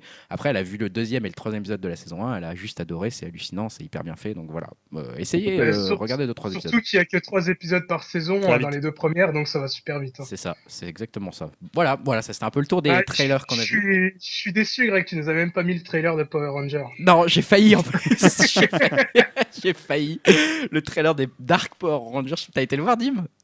Ouais, mais on voit pas grand chose. Non, on voit pas Ça ressemble vachement à Chronicle, je trouve, le premier film de Josh Trank. Ouais, c'est ça. Mais il se la joue vachement noir un peu hein, dans ce trailer. euh, Moi, j'ai vu la photo des, des castings. euh, ça devrait plaire à Jean-Marc Morandini. je dis ça, je dis rien. hein. Putain, on va Ah, avoir des vache. problèmes. On va avoir des gros problèmes. Mais non, maintenant, c'est il faudrait que facile, Jean-Marc il est à terre. Morandini et Brian Singer se fassent une maison de prod ensemble. Je veux pas trop euh, qu'on se prenne de procès. En Quoi, fait, Brian Singer, il a eu des trucs? Il a eu des trucs avec Brian Singer? Oh, tu regarderas sur internet. On ne relaie pas de rumeurs, nous, ici. euh, c'est pas du tout notre genre. Ah là, c'est c'est sous la- le coup de la justice maintenant. On peut- Ouais, c'est ça. Bon, Julien, je te laisse la parole. euh, tu vas nous reparler d'un projet que j'ai suivi également avec Ouais. pas mal d'intérêt, d'un de tes réalisateurs préférés et des miens. Et je crois Ouais. que Dim aussi l'aime beaucoup. Ouais, autre, bah, justement, je parlais des réalisateurs, je parlais de Chimino qui est chiche, et là, donc de Terry Gilliam, Ouais. qu'on pourrait facilement rebaptiser Terry Laguigne. c'est hein, parce clair. que, voilà, Oh putain. Euh, puisque son Don Quichotte, adaptation cinématographique de Cervantes, euh, bah, il la traîne, je crois, depuis 20 ans. Au moins, ouais. Ouais, puisque là, il a été de nouveau mis sur la touche euh, alors que le tournage devait débuter ce mois-ci. Donc le projet, je disais, a démarré en 99. Mm. Souvenez-vous, hein, comme disait, l'autre, ça fait longtemps. Avec Johnny Depp et Jean Rochefort. Le tournage avait été entamé puis arrêté en raison des conditions météorologiques désastreuses, puis des problèmes de dos de Jean Rochefort. Donc euh, il en avait tiré Lost in La Mancha, un, un Exactement, ouais. documentaire, euh, un documentaire euh, Qui n'était pas réalisé par lui. Hein. Non. Non, voilà, qui était, effectivement un documentaire sur le film. Voilà, sur le film qui était paru, dans les années, peut-être il y a 5-6 ans. Un peu plus tard que ça, Un je crois que c'était début 2000, hein, il me semble, 2003, 2004 peut-être. Donc en 2010, le projet est relancé avec Robert Duval et Ewan McGregor, mais suite à des problèmes de financement, juste avant le début du tournage, Terry Gilliam doit une nouvelle fois renoncer au projet.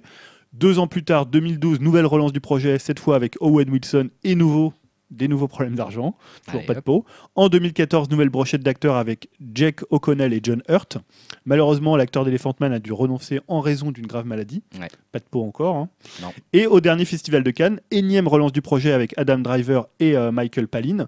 Un tournage prévu pour octobre 2016. hein, donc Michael Palin qui est aussi un, qui était dans les, euh, des Monty Python. Ouais, si mes exactement, souvenirs sont ouais, ouais, bons. c'est un ancien complice, effectivement. Euh, 11 semaines de tournage et une, nouvelle- une possible présentation à Cannes 2017. Donc euh, là, ils étaient peut-être un peu trop confiants. Quand tu as un projet comme ça, faut C'est peut-être ça. pas Le bon, on l'annonce à Cannes 2016. Il va le tourner en 2017. Il est présenté à Cannes et euh, voilà, c'est la fête. Et là, malédiction qui frappe encore. Euh, Terry Gilliam a déclaré à la BBC J'étais censé commencer à tourner lundi prochain, donc le 3 octobre, donc la semaine dernière. Euh, ça a été légèrement repoussé, hein, il a quand même pas Putain. changé la formule. J'avais ce producteur, un type portugais, qui prétendait qu'il aurait rassemblé l'argent à temps. Et puis il y a une semaine, il s'est avéré qu'il n'avait pas l'argent. Donc nous sommes encore en train de chercher des fonds. Donc nouveau, nouveau report. Euh, et dans ce cas-là, le mieux, bah, c'est de garder son sens de l'humour, de l'humour, pardon, puisque Terry Gilliam a déclaré le projet n'est pas mort, je mourrai avant que le film existe. bon. Voilà, c'est assez drôle. Le, le- le pire, je trouve, qui pourrait arriver à ce film, c'est qu'il le fasse et que ça soit une bouse en fait. on a tellement espéré, tu vois. Terry Gilliam, nous, on l'aime quand même plutôt bien. hein. C'est vrai qu'entre Ouais. Brasil, l'armée des douze singes, ce genre de projet, on, on l'aime bien ce réalisateur. et un le- peu moins maintenant, il a c'est- Un c'est peu moins maintenant, moi j'ai un c'est peu. marqué années 80-90. mais- Ouais, c'est vrai. Et alors, juste euh, le petit correctif en direct, Lost in La Mancha, c'est 2001. 2001? Ouais, C'était sorti. Juste après en fait l'abandon du film la première Ah ouais, fois. c'était assez rapide, je pensais que c'était euh, vraiment plus tard. Ouais. Alors qu'on a un petit peu de musique euh, de la part de Dimitri, je crois que c'est. Je sais pas, j'entends une Dim, il met un peu de musique. Ah bon Ouais, je sais pas. Ah non j'ai bah non, j'ai pas vu de musique. Bon, bah, on a une petite musique de fond Ça qui vient pas de- lancée. Ça vient pas de chez Ah, moi, ça- les gars. ah, je crois que c'est de chez moi, autant pour moi. c'est quand j'ai regardé la date alors. de la date de Lost in La Mancha. On est piraté.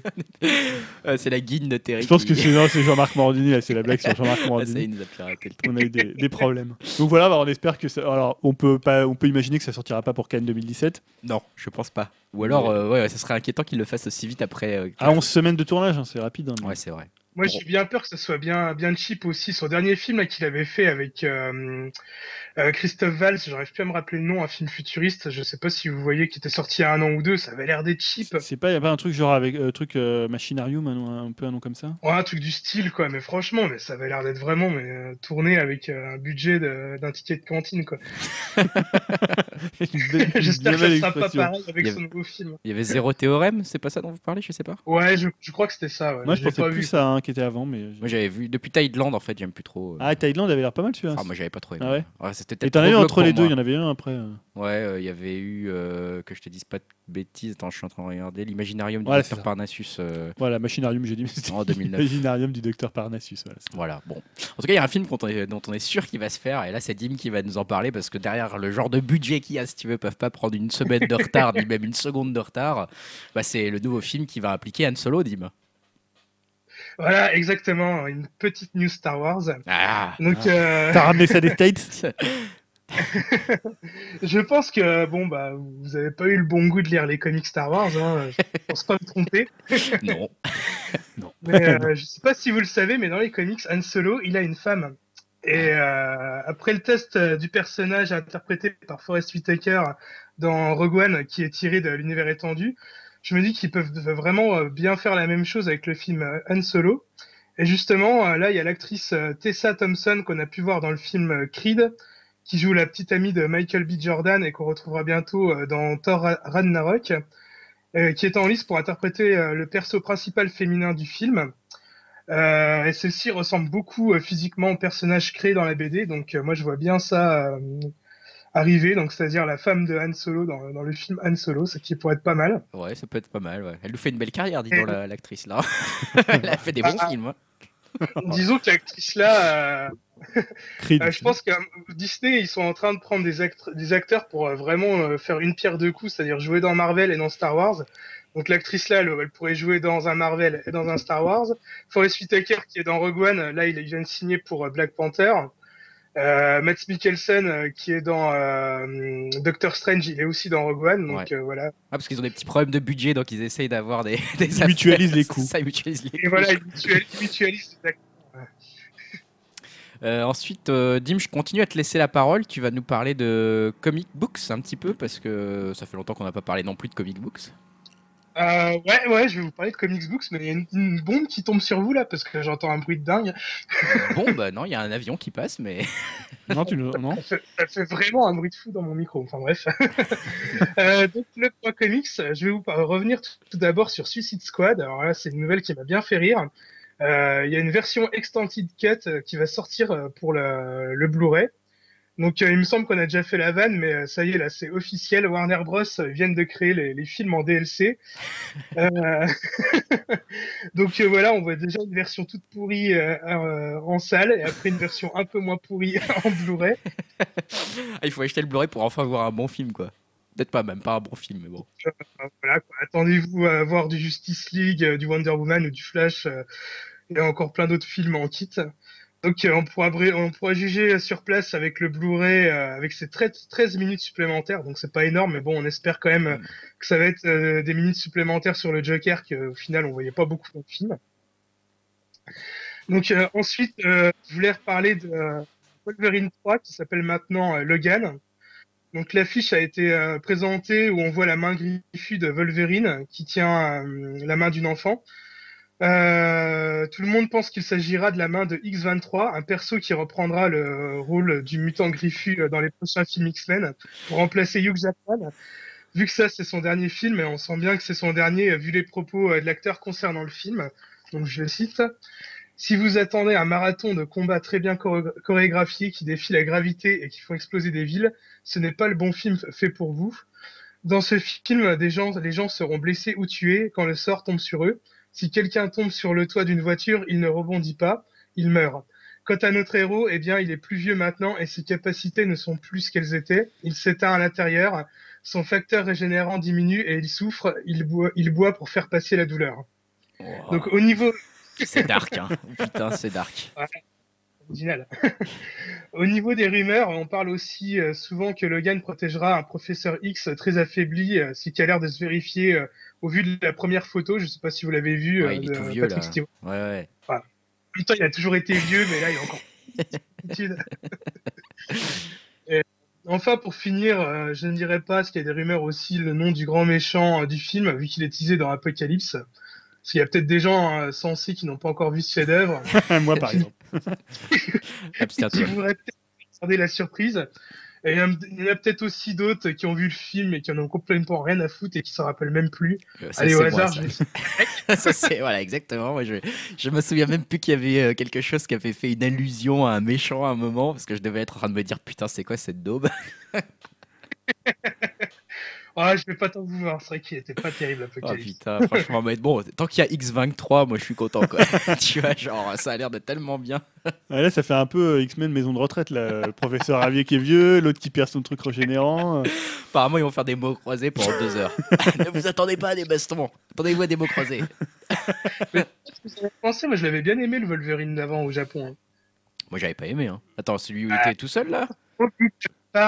Attends celui où on voit euh, c'est celui où on commence à voir Deadpool euh, l'ancien là avec les... Attends, t'entends mal. tout Premier... Ah ça coupe un peu attends ouais. Petit souci Ouais. C'est New York, ça. hein. Ah ouais, ouais. c'est l'effet New York. Non, tu confonds avec le tout premier Wolverine. Euh, Non, non, le, deux- le deuxième Wolverine au Japon, je trouvais qu'il était euh, un peu plus stylé, avec un petit côté polar. Ça faisait même pas trop film de mutant, on va dire. Ah oui ça y est je me rappelle. J'ai été le voir au ciné mais je me suis barré avant la fin. J'avoue. Ils étaient même pas arrivés au Japon. si si c'était au Japon mais j'étais là genre pff, bon. Ouais je crois que j'en ai un peu trop vu là des, des, des films de comic books là je commence vraiment à saturer. Euh, Je vais je vais plus trop aller les voir pendant quelques temps je crois parce que Donc, tu iras pas voir Dan qui sortira euh, le 1er mars 2017. non. Ok, news suivante. Euh, du coup, euh, bah, on va terminer la- le, le point euh, divertissement, je crois, avec la, une news de Julien. Ouais. Julien qui va nous faire le fameux clash des phrases. Oui, le retour. enfin, le retour. Ouais, des- ouais, avec un, j'ai- j'ai un spécial insulte. Ça, ça Voilà. fait plaisir. Euh, première phrase du clash des phrases, donc c'est c'est très court. Cette petite merde a menti. Et je crois que je sais ce que c'est. Je crois que je sais ce que c'est. Cette petite merde a menti. Ah, Est-ce que c'est pas euh, John Carpenter euh, Ouais, pour ça. euh, Rob Zombie? C'est Ouais, ça, exactement. Donc c'est concernant les déclarations de, de Rob Zombie sur la production du remake d'Halloween. Donc la phrase complète de, de- de Carpenter, c'était Il a menti à mon propos en disant que j'avais été froid avec lui quand il m'a annoncé son intention de faire un remake de mon film. Rien ne pourrait être plus éloigné de la vérité. Je lui ai dit fais, te- fais ton propre film, mec, c'est ton matériau à présent, ne t'en fais pas pour moi. J'ai été extrêmement encourageant et je ne sais pas pourquoi cette petite merde a menti. Ouh, le clash. Voilà, apparemment, le, le- pour le coup, le film de Rob Zombie, c'est pas la qualité du film qui est, qui est en cause. hein, c'est euh, Ouais. voilà, c'est plutôt le fait que apparemment il aurait déclaré des choses euh, qui ne sont pas la vérité selon les, les propos de, de John Carpenter. Oui, parce qu'on peut reconnaître qu'au moins Rob Zombie, il a essayé de faire son film à lui Ouais, ouais. euh, avec son propre truc. voilà, c'était très différent, mais c'était sympa. En tout cas, je suis ouais, réaction un peu difficile de John Carpenter pour Rob Zombie. Ouais. Donc deuxième phrase hein, du clash des phrases, c'est un minable, un chien, un porc, un escroc, un artiste de merde, un roquet qui ne sait pas de quoi il parle, qui ne travaille pas ses sujets, qui se fiche de tout, c'est un abruti. Putain, celle-là, elle est encore plus violente. Elle est récente. hein. J'aurais très envie de dire Robert De Niro pour euh, Donald Trump, mais je suis pas sûr. C'est celle-là, c'est exactement. Voilà, donc c'est la phrase de De Niro qu'il a prononcée là il y a quelques jours euh, dans un court métrage qui a été diffusé sur Fox News. Donc Fox News, plutôt une chaîne plutôt conservatrice, on va dire. hein. clairement. Euh, donc voilà, il a fait une, notamment une. Bon, j'ai enlevé un petit bout. Il dit qu'il ne paye pas ses impôts puisque c'était, ça Ouais. vous aura peut-être un peu trop mis sur la voie. Mais le- la phrase est un peu trop longue. Il y avait notamment aussi euh, quand il disait que, euh, je cite De Niro, il dit qu'il aimerait donner un coup de poing à des gens. Eh bien moi, j'aimerais bien lui mettre un coup de poing dans la tronche. je pense que cette phrase, elle est quand même. C'est culte. Donc on va la répéter, c'est un minable, un chien, un porc, un escroc, un artiste de merde, un roquet qui ne sait pas de quoi il parle, qui ne travaille pas ses sujets, qui se fiche de tout, c'est un abruti. Un artiste de merde, il dit. Ouais, alors oui, ça, c'est la- bizarre, quoi. Ouais. Ouais, bon. C'est ça qui m'a mis dans le doute en fait. C'est ça. tu dis, pourquoi pour les autres c'est euh, un porc, un chien Ouais, ça c'est- ça, c'est lui, ça c'est Trump. ça on le sait. Bah moi tu vois c'est plus la première phrase qui m'a choqué. Enfin pas, pas choqué, je j'élirais la, la phrase la plus clash. Parce que pour le coup c'est deux réalisateurs tu vois, qui parlent du même sujet, qui ont fait le même film, enfin en tout cas un Ouais. remake. Quelque part il y a une affect, un affect qui Ouais. est fort, euh, qu'un acteur aime pas Donald Trump. Ouais, c'est euh, plus attendu. politique et il y a quelque part un truc aux États-Unis lié à ça qui me choque moins parce que là-bas les acteurs disent carrément pour qui ils vont voter et tout. Donc, euh, puis en plus, voilà, on, on l'a peut-être moins vu en France, mais la polémique de, de Trump récemment, euh, Ouais. nous, on, en a entendu parler, mais aux États-Unis, Ouais, c'est vraiment même euh, énorme. exemple. Schwarzenegger, c'est la, enfin, la phrase c'était Voilà. sur il faut prendre les femmes par la chatte. Ouais, c'est ça, ouais, exactement. Donc là, tout le monde s'est dissocié de lui, ça a fait un scandale énorme, etc. etc. Donc je suis pas étonné qu'il y ait eu des, des choses Ceci comme dit, techniquement, ça reste vrai. On se dissocie des propos de Julien, monsieur. C'est une des solutions, on va dire. mais- Voilà, après Morandini, on aura le- le- Julien hein, qui va être également en procès dans pas très longtemps.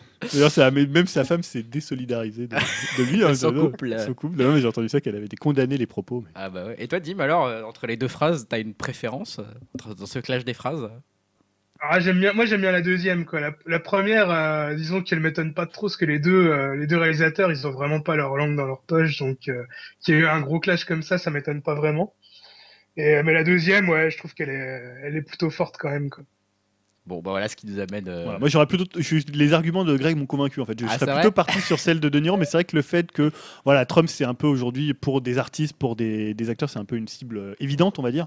Euh, là, le fait, c'est vrai que quelqu'un, un cinéaste qui tacle un autre cinéaste, surtout quelqu'un qui, je veux dire, Rob Zombie, ça doit être un fan de Carpenter, hein, on peut, on peut J'imagine, l'imaginer. ouais, j'imagine. Donc c'est vrai que la phrase, elle est, euh, elle est un peu plus sèche. Et euh, voilà. Bah, moi, j'avais quand même une petite news secrète assez facile pour terminer Ah, bah cette partie divertissement. Euh, je pense que vous pourrez deviner assez facilement. Ça concerne tout simplement les acteurs les mieux payés de la télévision américaine. Vous l'avez sûrement vu passer, donc ça va être relativement facile de retrouver dans vos mémoires euh, bah, qui est le mieux payé finalement hein, dans, les act- dans les acteurs de la télévision américaine. Euh, En général, hein, on va parler de. Est-ce que je vous donne déjà des indices ou pas Je ne sais Oh, pas. bah, mais... Proposez les noms alors.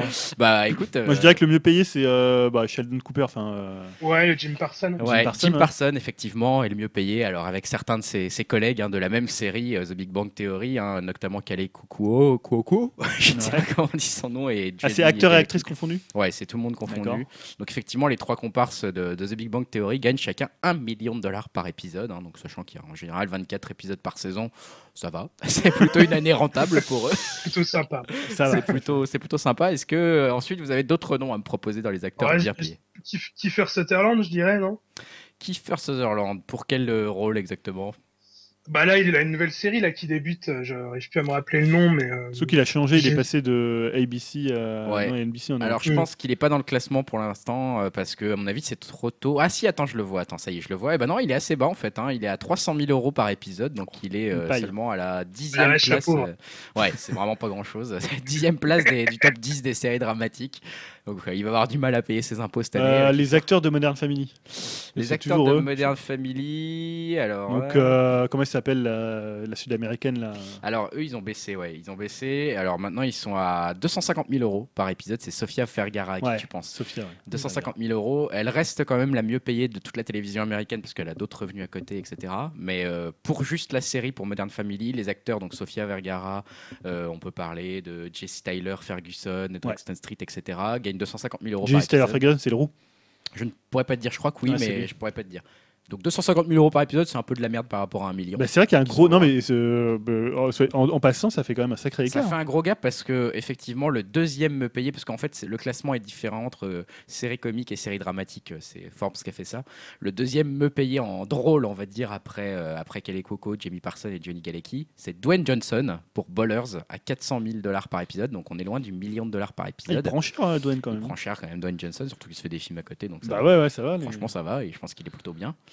Euh, Qu'est-ce qu'on a dans les biens? Vous avez d'autres noms à me citer? Est-ce que vous avez d'autres euh, choses Alors, est-ce que- parce que ce qui est Ouais. étonnant, vas-y, vas-y, dis Enfin, je pense qu'il doit y avoir les acteurs de- des experts ou NCIS, euh, des choses comme ça. Quoi. Alors, NCIS, il y a New York Unité Spéciale sur NBC, hein, Marquisa Arguité, qui a 450 000 euros par épisode. Alors, moi, je connais pas du tout cette série, donc je sais même pas si c'est le genre de série dont, tu, dont tu fais allusion. Oh, Mais ouais, c'est tous les mêmes. c'est un peu tous les mêmes. Ah, il y a une grande série, hein, dont vous m'en avez pas Alors, encore eh ben, parlé. Il n'y a jamais Game of Thrones? Si, voilà, justement, Game of Thrones. Ah, mais alors, comme il- c'est une durée de vie plus réduite que les autres, quoi. Tu vois, Big Bang Theory, ils sont pas assassinés. euh, Bah, ils se font pas assassiner tout de suite, mais c'est vrai que les acteurs, on va dire, euh, stars de Game of Thrones, euh, ils sont plutôt bien payés, puisqu'ils sont à 500 000 dollars par épisode quand même. Daenerys, euh, comment elle s'appelle Alors, il y a Emilia Clarke. Emilia Clarke. Il y a Nicolas Coster-Valdo, donc euh, celui qui joue, euh, comment il c'est celui qui a perdu sa main là, euh, euh, ah, le frère de Euh, Jamie Lannister. Merci, Ah, Jamie oui, Lannister, d'accord. voilà. Peter Dink- Dinklage, Ouais. euh, Kit Harington Ouais. et donc Lena, et Lena Headey qui joue bah, la sœur, hein, Cersei. Ouais. Donc voilà, eux 500 000 euros par épisode, 500 000 dollars pardon par épisode. hein. Donc voilà. Mais ce qui fait quand même pas mal d'acteurs, hein, Ouais. yeux, ils en ont beaucoup. On peut situer aussi. Ah, euh, mais eux, ils ont que 12 épisodes. Parce que, par tu contre, vois, ouais, ils en ont que 12. Jim Merde. Parsons, c'est 24 épisodes Ah euh, non, sur la lui, saison. 24 Et c'est un 26 million, quoi. minutes. Franchement, euh, lui, c'est bon plan. Après, c'est la série la plus rentable du monde. hein. Enfin, je veux dire, elle se Ouais. vend tellement bien. Il doit bien avoir aussi euh, les acteurs de Walking Dead, ils doivent bien toucher aussi, je pense. Ah bah écoute, je l'ai pas vu non plus. Alors attends, Ah je bon regarde un petit peu. Parce que ouais, euh, franchement, à part euh, Game of Thrones, c'est Walking Dead la série qui marche le mieux. Eh ben ça non, m'étonne ils, un peu. ils sont pas dedans, non, non, non, ils sont pas dedans. Euh, au niveau des très bien payés, on peut situer euh, c'est Lorraine Graham et Alexis Bledel que je connaissais pas, euh, qui sont les mieux payés des séries dramatiques pour Gilmore Girls. Donc voilà, qui est une série produite par Netflix. Donc on voit que Netflix n'hésite pas à mettre de l'argent. On peut parler aussi de Kevin Spacey dans, euh, dans House Mm. of Cards, qui a 500 000 dollars par épisode. Euh, on peut parler de Claire Dance, qui est pour Showtime avec Homeland à 450 000 dollars par épisode. Donc on voit que c'est plutôt bien payé. hein. Hélène Pompeo, 400 000 dollars par épisode pour Grey's Anatomy. hein. donc ils sont plutôt, plutôt hauts aussi. Et euh, voilà, je crois qu'on a un peu tout dit. Euh, on peut parler aussi de Jonah Hill, qui essaye de se remettre de sa, la honte qu'il s'est pris en France avec ses, 300 avec ses 350 000 dollars par épisode pour Maniac avec Emma Stone, euh, qui Ah, est je une connais série Netflix. Série Netflix, je connaissais pas non plus. Ouais, ouais, Voilà. Pourtant, c'est Ah, gros casting. Ouais, bah, Jonah Hill et Emma Stone, ouais. Donc euh, 350 000 dollars par épisode. On voit que, d'ailleurs c'est intéressant dans le classement, au-delà des noms, hein, qu'on a quasiment tout le monde cité tout le monde là, c'est bah, la bonne place de Netflix, HBO, Mm. etc. Donc les voilà les chaînes, on va dire, qui font payer des abonnements pour leur euh, pour leur série euh, s'en sortent très très bien euh, au niveau du paiement des. Ouais, mais ce qui m'étonne plus, c'est l'écart entre Big Bang Theory et le reste de la, production ouais, série. Enfin, je veux dire, en termes d'argent de, d'argent donné par épisode. Ah bah c'est entre 250 000 dollars euh, la plus proche pour Gilmore, Girl- Gilmore Girls et après effectivement c'est 500 000 dollars quoi Ouais. encore le, le- le troisième entre guillemets pour CBS euh, avec euh, NCIS. Ah bah voilà NCIS t'avais raison Dim il y avait un Mark Harmon dans NCIS qui est bien payé. Je ne sais pas qui c'est mais il est bien payé. Il est content. et lui, pour le coup NCIS ça doit faire 56 saisons qu'il est bien payé donc tu vois il être vraiment super content lui. C'est ça, Voilà. quand ça dure. euh. Voilà, ça conclut un petit peu notre partie divertissement avec cette news secrète. Et on va passer bah, aux news euh, jeux vidéo. De retour pour la partie art ludique avec euh, une partie qui va être notamment animée par Julien parce fois qu'on a eu un petit peu moins de temps avec Dim pour s'intéresser aux jeux vidéo dernièrement et pourtant il y a eu quelques actus quand même. Pour une fois, on a eu des petites choses qui se sont passées. Euh, Julien, je vois sur les notes les dossiers X-Files. Qu'est-ce que Ouais, c'est Qu'est-ce que ça veut dire Tu sais que je suis assez euh, prompt à trouver des, des noms de rubriques, euh, voilà, des, des concepts que je dépose euh, jalousement et que je garde le temps de les utiliser. Euh, non, c'est voilà, c'est juste un peu deux dossiers qui sont qui ont fait l'actualité jeux vidéo ces 15 derniers jours. Et je dis dossier parce qu'il y a plusieurs éléments, plusieurs news imbriquées les unes dans les autres. Donc j'en ai fait un dossier, voilà, de synthèse. Le premier, c'est le dossier Ubisoft, que voilà, ça vous a pas échappé. Dans les 15 derniers jours, on a beaucoup parlé d'Ubisoft, Ouais. Euh, de leur indépendance et de combien ils étaient petits et sans défense face aux grands méchants loups Bolloré. Ouais. Hein, c'est un- c'était un peu la ligne de leur défense. Je caricature un peu, mais c'était un peu ce qui a Ils été. sont positionnés clairement là-dessus. Même à l'E3, il y avait des allusions clairement Clairement. faites à ça. Ouais, notamment la, leur- la dernière partie de, de la fin de l'E3, Ouais, enfin ouais, la fin de leur si conférence. qu'on reste indépendant. Voilà, c'était un peu ça. Et là, ils ont aussi joué ça. Je vais, en, je vais en parler. Donc, pourquoi on en a justement beaucoup parlé? C'est parce que se tenait le 29 septembre dernier une assemblée générale des actionnaires qui aurait pu décider de la sauce à laquelle Ubisoft allait être mangée par Vivendi, euh, qui, je le rappelle, détient aujourd'hui près de 23% du capital d'Ubi. Donc, il y avait tout un tas de rumeurs autour de cette euh, comment, assemblée générale des actionnaires. On disait, voilà, ça va peut-être être le, moment où Vivendi allait croquer euh, Ouais. Ubisoft. Euh, donc voilà, ce qui s'est passé, c'est qu'avant l'Assemblée, Ubisoft avait monté toute une campagne médiatique pour faire valoir sa différence. hein. On parlait de l'indépendance chère à, à Yves Guillemot, Guillemot, et surtout, euh, voilà, c'était euh, la valeur qui chérissait par-dessus tout, ce qui peut prêter un peu à sourire quand on connaît Ubisoft, même Clairement. si ça reste quand même une entreprise, pour le coup, indépendante. hein, Je pense mais- que ça reste assez vrai en plus dans leur. Je pense qu'ils y croient. Après, Enfin, voilà, dans, leur, croient. dans leur méthode, c'est Voilà. c'est c'est autre chose, et c'est pour ça ce qui a fait parfois un peu, un peu réagir. Mais disons que c'était aussi un axe, un axe de défense. Donc Yves Guillemot avait déclaré qu'Ubi ne parlait pas la même langue que Vivendi et ne pouvait donc pas se comprendre, euh, et qu'il était dangereux de prendre possession et de manager des sociétés sans connaître ce métier. Qui est pas faux, hein, on peut pas lui. C'est pas faux. Euh, les Guillemot, ça fait très très longtemps qu'ils sont dans le jeu vidéo. hein. Moi, je me rappelle à l'époque où ils faisaient des accessoires. On pourrait arguer que Vivendi a déjà géré Blizzard, hein, notamment dans le passé. Donc, euh, Ouais, mais on peut aussi euh, arguer que Bolloré, c'est pas non plus. euh, c'est. Euh, il n'est pas non plus là pour euh, la beauté de l'art dans, Ah, dans le jeu vidéo. Euh, donc il avait mis en avant les bons résultats des nouvelles licences et la valeur de l'action. Bref, un bilan de santé d'une boîte qui marche bien. Donc ça, c'était la ligne de défense. Euh, on sait aussi qu'il y, y a des tractations d'Ubisoft pour éviter une OPA de Vivendi, euh, qui a déjà racheté Gameloft, hein, on, on le Mm. rappelle, donc qui Mm. appartient, qui est dirigé par un autre frère d'Ubisoft, de, de Guillemot. Guillemot, donc ouais. J'oublie souvent leur, leur prénom. hein. Il y a Yves. euh, euh, Je pourrais pas te dire là, mais oui, enfin voilà, c'est un autre frère Guimau. voilà, donc la famille Guillemot, elle, elle possède 13% du capital hein, Mm. pour, euh, pour, comment, pour euh, Ubisoft. Et elle a annoncé un accord avec BPI France pour racheter sa participation de 3,2% et par là même 6% des droits de vote, hein, ce qui est toujours important comme ça dans une assemblée des actionnaires, qui est ouais. le plus important. Ça veut dire qu'aujourd'hui, Ubi en possède 19% et Vivendi 20%. Alors, je sais pas ça si le 19% c'est avant le rachat par, euh, par BPI des 6, si maintenant ils ont euh, un pourcentage de droits de vote plus élevé que celui du Vivendi.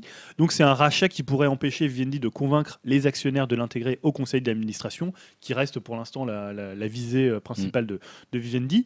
Donc ça c'est pour la partie déclaration et chiffres, mais Ubisoft a aussi enclenché toute une communication d'entreprise en mettant en avant ses équipes. Donc ils ont le fameux slogan We are Ubisoft. Mm. Donc ils ont fait passer tout un tas de, de messages internes justement pour relayer cette, cette information et euh, qui euh, s'engageaient pour montrer combien il faisait bon vivre chez Ubisoft l'indépendant. Et pour asseoir cette indépendance et cette créativité, ils ont sorti la carte Michel Ancel et surtout la carte Beyond Good and Evil 2, Ouais. euh, qui a été alors au début euh, teasé hein, pour ceux qui connaissent pas Beyond Good and Evil, parce que c'est un jeu qui est quand même assez ancien.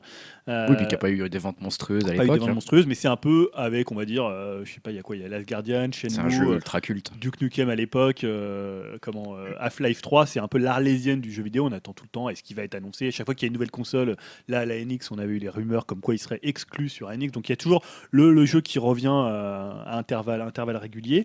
Euh, donc ils ont teasé des visuels sur Instagram avec cette légende de, légende de Ansel, quelque part dans le système 4. Merci à Ubisoft d'avoir rendu ça possible. Donc on voit bien voilà, le mouvement pour montrer que voilà, Ubisoft permet de créer des jeux, euh, des jeux créatifs, euh, des jeux qui mettent en avant l'indépendance créative de leurs auteurs, parce que Michel Ancel, ça reste leur auteur bah, un peu maison Phare, et ouais. un peu phare qu'avait lancé euh, Rayman. hein, même si maintenant on va dire qu'il n'est pas mis de côté, mais il est un peu Il est, moins dans une il est dans- chez Ubisoft Montpellier. Montpellier, ouais, c'est ça. Et c'est vrai que c'est un un auteur qui fait pas non plus des ventes énormes hein, et c'est un auteur quand même qui coûte cher. hein. Moi, ce Mais que j'avais appris en interne, ce qu'on m'avait dit, euh, par rapport aux ventes qu'il Ah fait, voilà. ouais. Bah, il s'entoure de- des équipes qui sont avec lui qui coûtent quand même assez cher. Ils C'est ont- sûr. il n'a pas les mêmes méthodes de travail que euh, que les autres euh, studios de Ubisoft. Mm. Euh, donc voilà, ça, ça peut être un peu compliqué, mais là, voilà, tout le monde s'est Mais en termes d'image, c'est vrai qu'il est, il est solide, quoi. C'est quelqu'un dans le jeu vidéo qui est respecté en France et à l'international. Donc, Ouais, euh, je une pense voix que- qui, qui porte. Et, euh, Donc, ils ont officialisé la pré-production du jeu quelques jours après l'Assemblée Générale. Euh, donc, autre annonce pour témoigner de la bonne forme de l'éditeur breton, c'est le rachat de Ketchup. Donc, Ketchup, c'est un créateur de jeux mobiles. On se souvient qu'ils avaient fait 2048.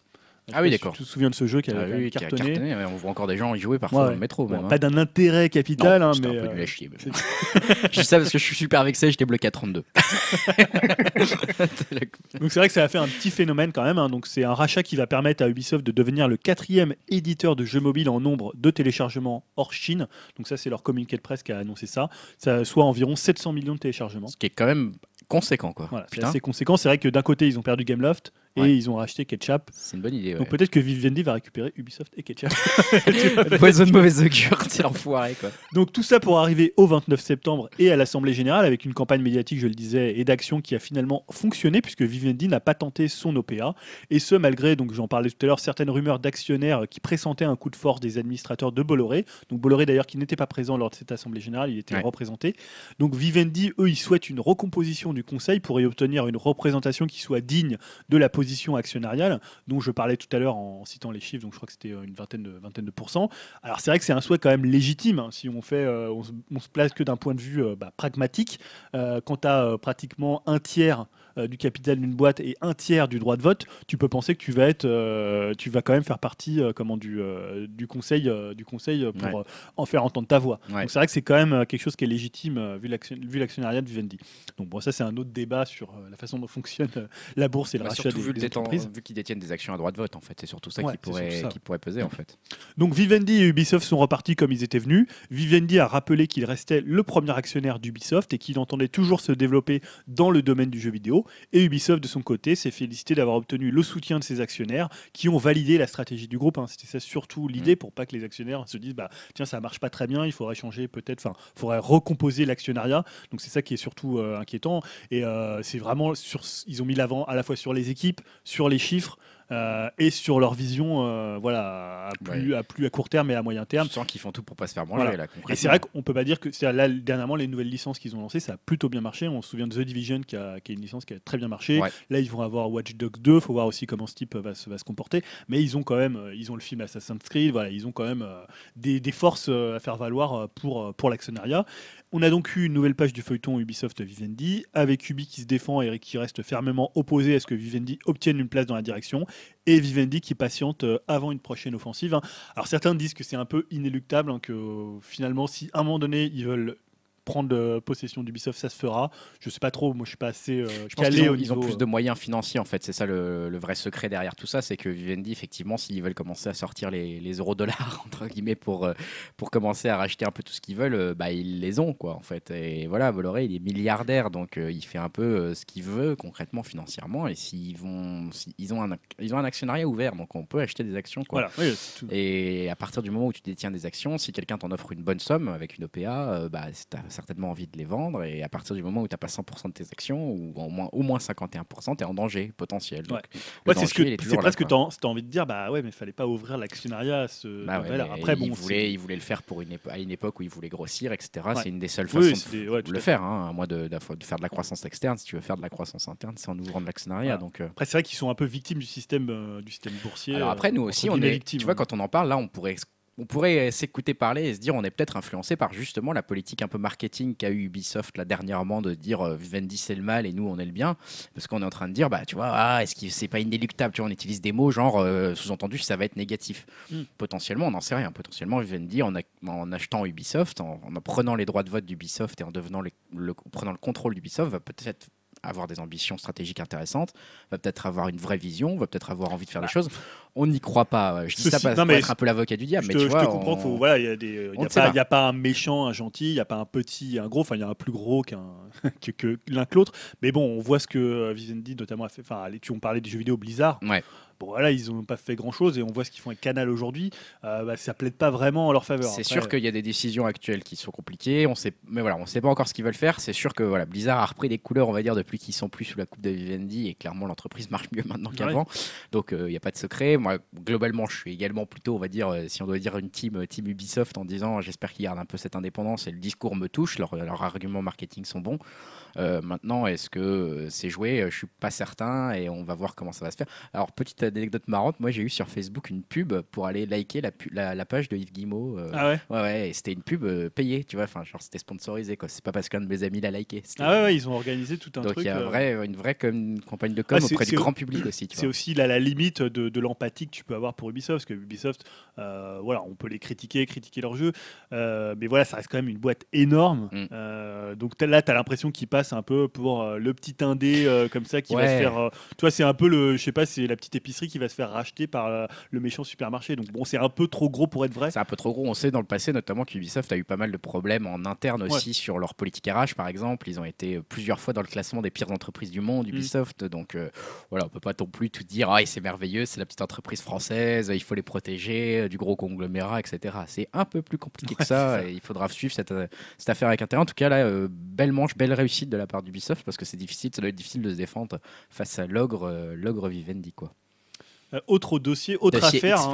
Un peu plus trouble cette fois, on va dire, c'est l'affaire qui est autour de Palmer Lucky donc, euh, et par extension euh, Oculus, parce qu'on rappelle que Palmer Luckey c'est le, créateur, créateur d'Oculus, qu'il a revendu à Facebook euh, il y a deux ans, je crois, pour euh, deux- 2-3 ans pour 2 milliards. 2 ouais. milliards de, de dollars.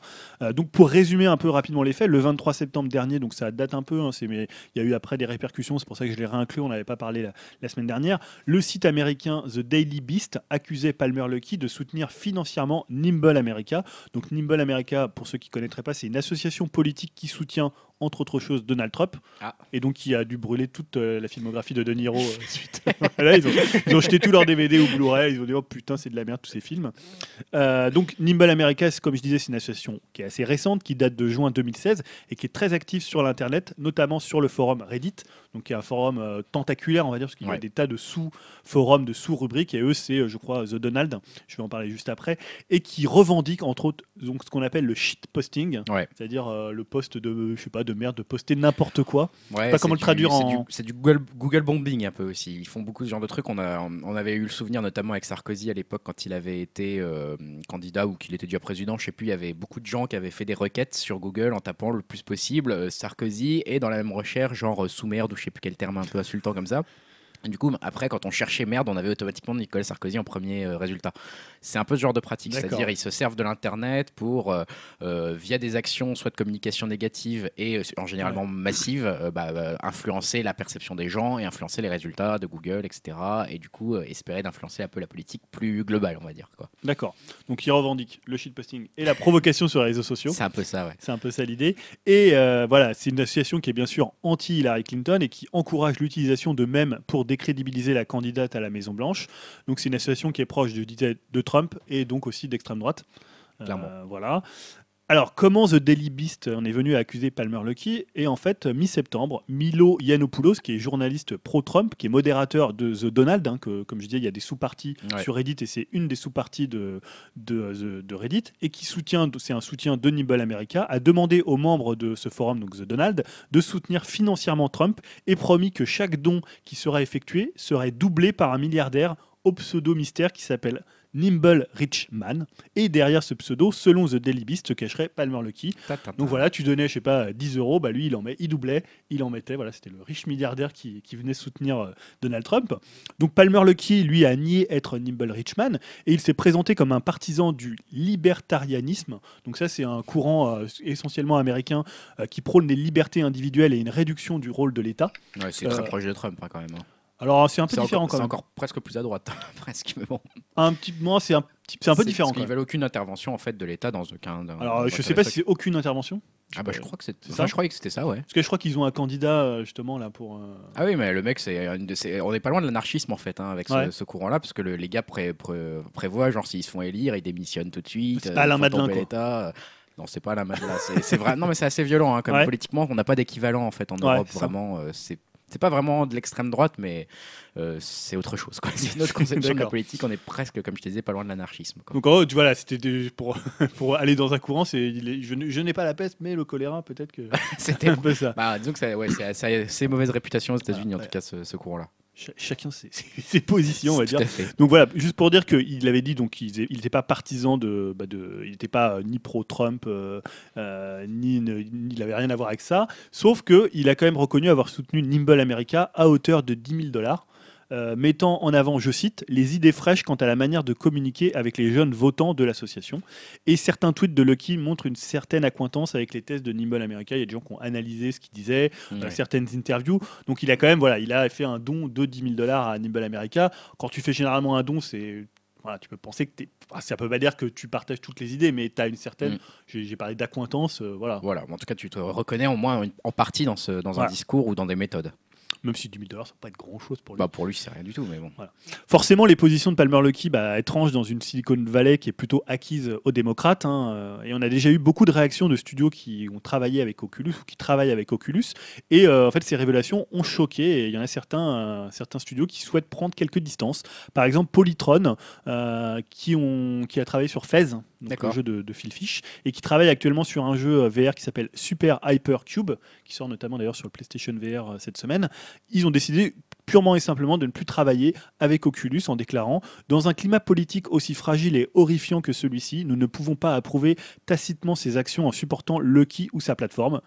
Bon, c'est un peu étonnant hein, parce que Mm. c'est- il est plus vraiment lié. Enfin, il, est, il a revendu Oculus. Ah, il a euh, revendu, ouais. Voilà, mais bon, eux, ils ont, ils ont, euh, ils ont décidé que c'était. Surtout que voilà, quand tu es sur le marché de, de la VR, bon, je sais pas, je crois que le jeu est peut-être pas euh, uniquement jouable en VR. Tu te dis, si tu te coupes déjà d'un des trois acteurs, Ouais. un ça peut être un, do- un peu dommageable Ouais, pour alors, ton jeu, mais bon, après, c'est une prise de position. C'est euh, clairement une prise de position qui est forte et qui est, bah, je trouve très, très américaine. Quoi. Juste parce qu'il a pas un avis qu'on aime, on, Ouais. on travaille plus avec lui. quoi.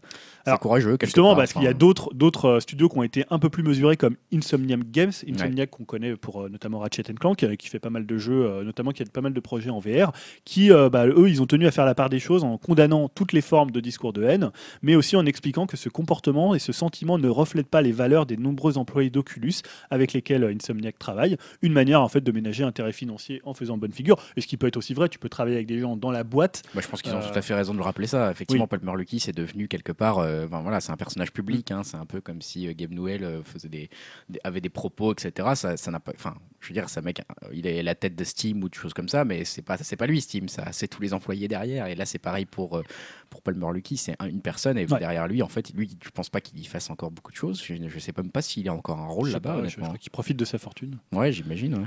Alors, de son côté, Oculus, par la voix du président qui s'appelle Brendan Irebe, a tenu à préciser que chacun chez Oculus agissait à titre personnel et ne représentait en aucune manière l'entreprise. Alors, une prise de position qu'on peut juger un petit peu light Ouais. par rapport au- à ce qui s'est passé. Alors après, peut-être qu'ils ont, il y a peut-être d'autres éléments à prendre en considération. Ça fait un peu je botte en touche. Euh, voilà, peut-être que les partenaires, eux, attendaient une condamnation peut-être plus ferme pour rester avec Oculus. Peut-être que là, c'est comme finalement euh, Palmer Lucky. Et là, on a vu qu'ils ont, euh, je crois que c'était à San Jose, il y avait le, il y avait la, comment une, pas une, j'allais dire une keynote, mais il y avait une, je sais Une pas comment- présentation des. Comment appeler ça Il y a une conférence, une Ouais. conférence euh, et Palmer Lucky n'était pas présent, Mm. Euh, alors que bah, tous les grands ponts d'Oculus y étaient, sachant qu'il est quand même le fondateur d'Oculus. euh, en théorie, il aurait dû être présent, mais je crois qu'ils ont jugé que ça aurait été, euh, je sais pas le terme qui est employé, mais un truc genre, tu vois, c'était trop distrayant, distractif. C'était genre, ça aurait attiré trop l'attention euh, sur lui par rapport aux annonces qu'ils avaient à faire.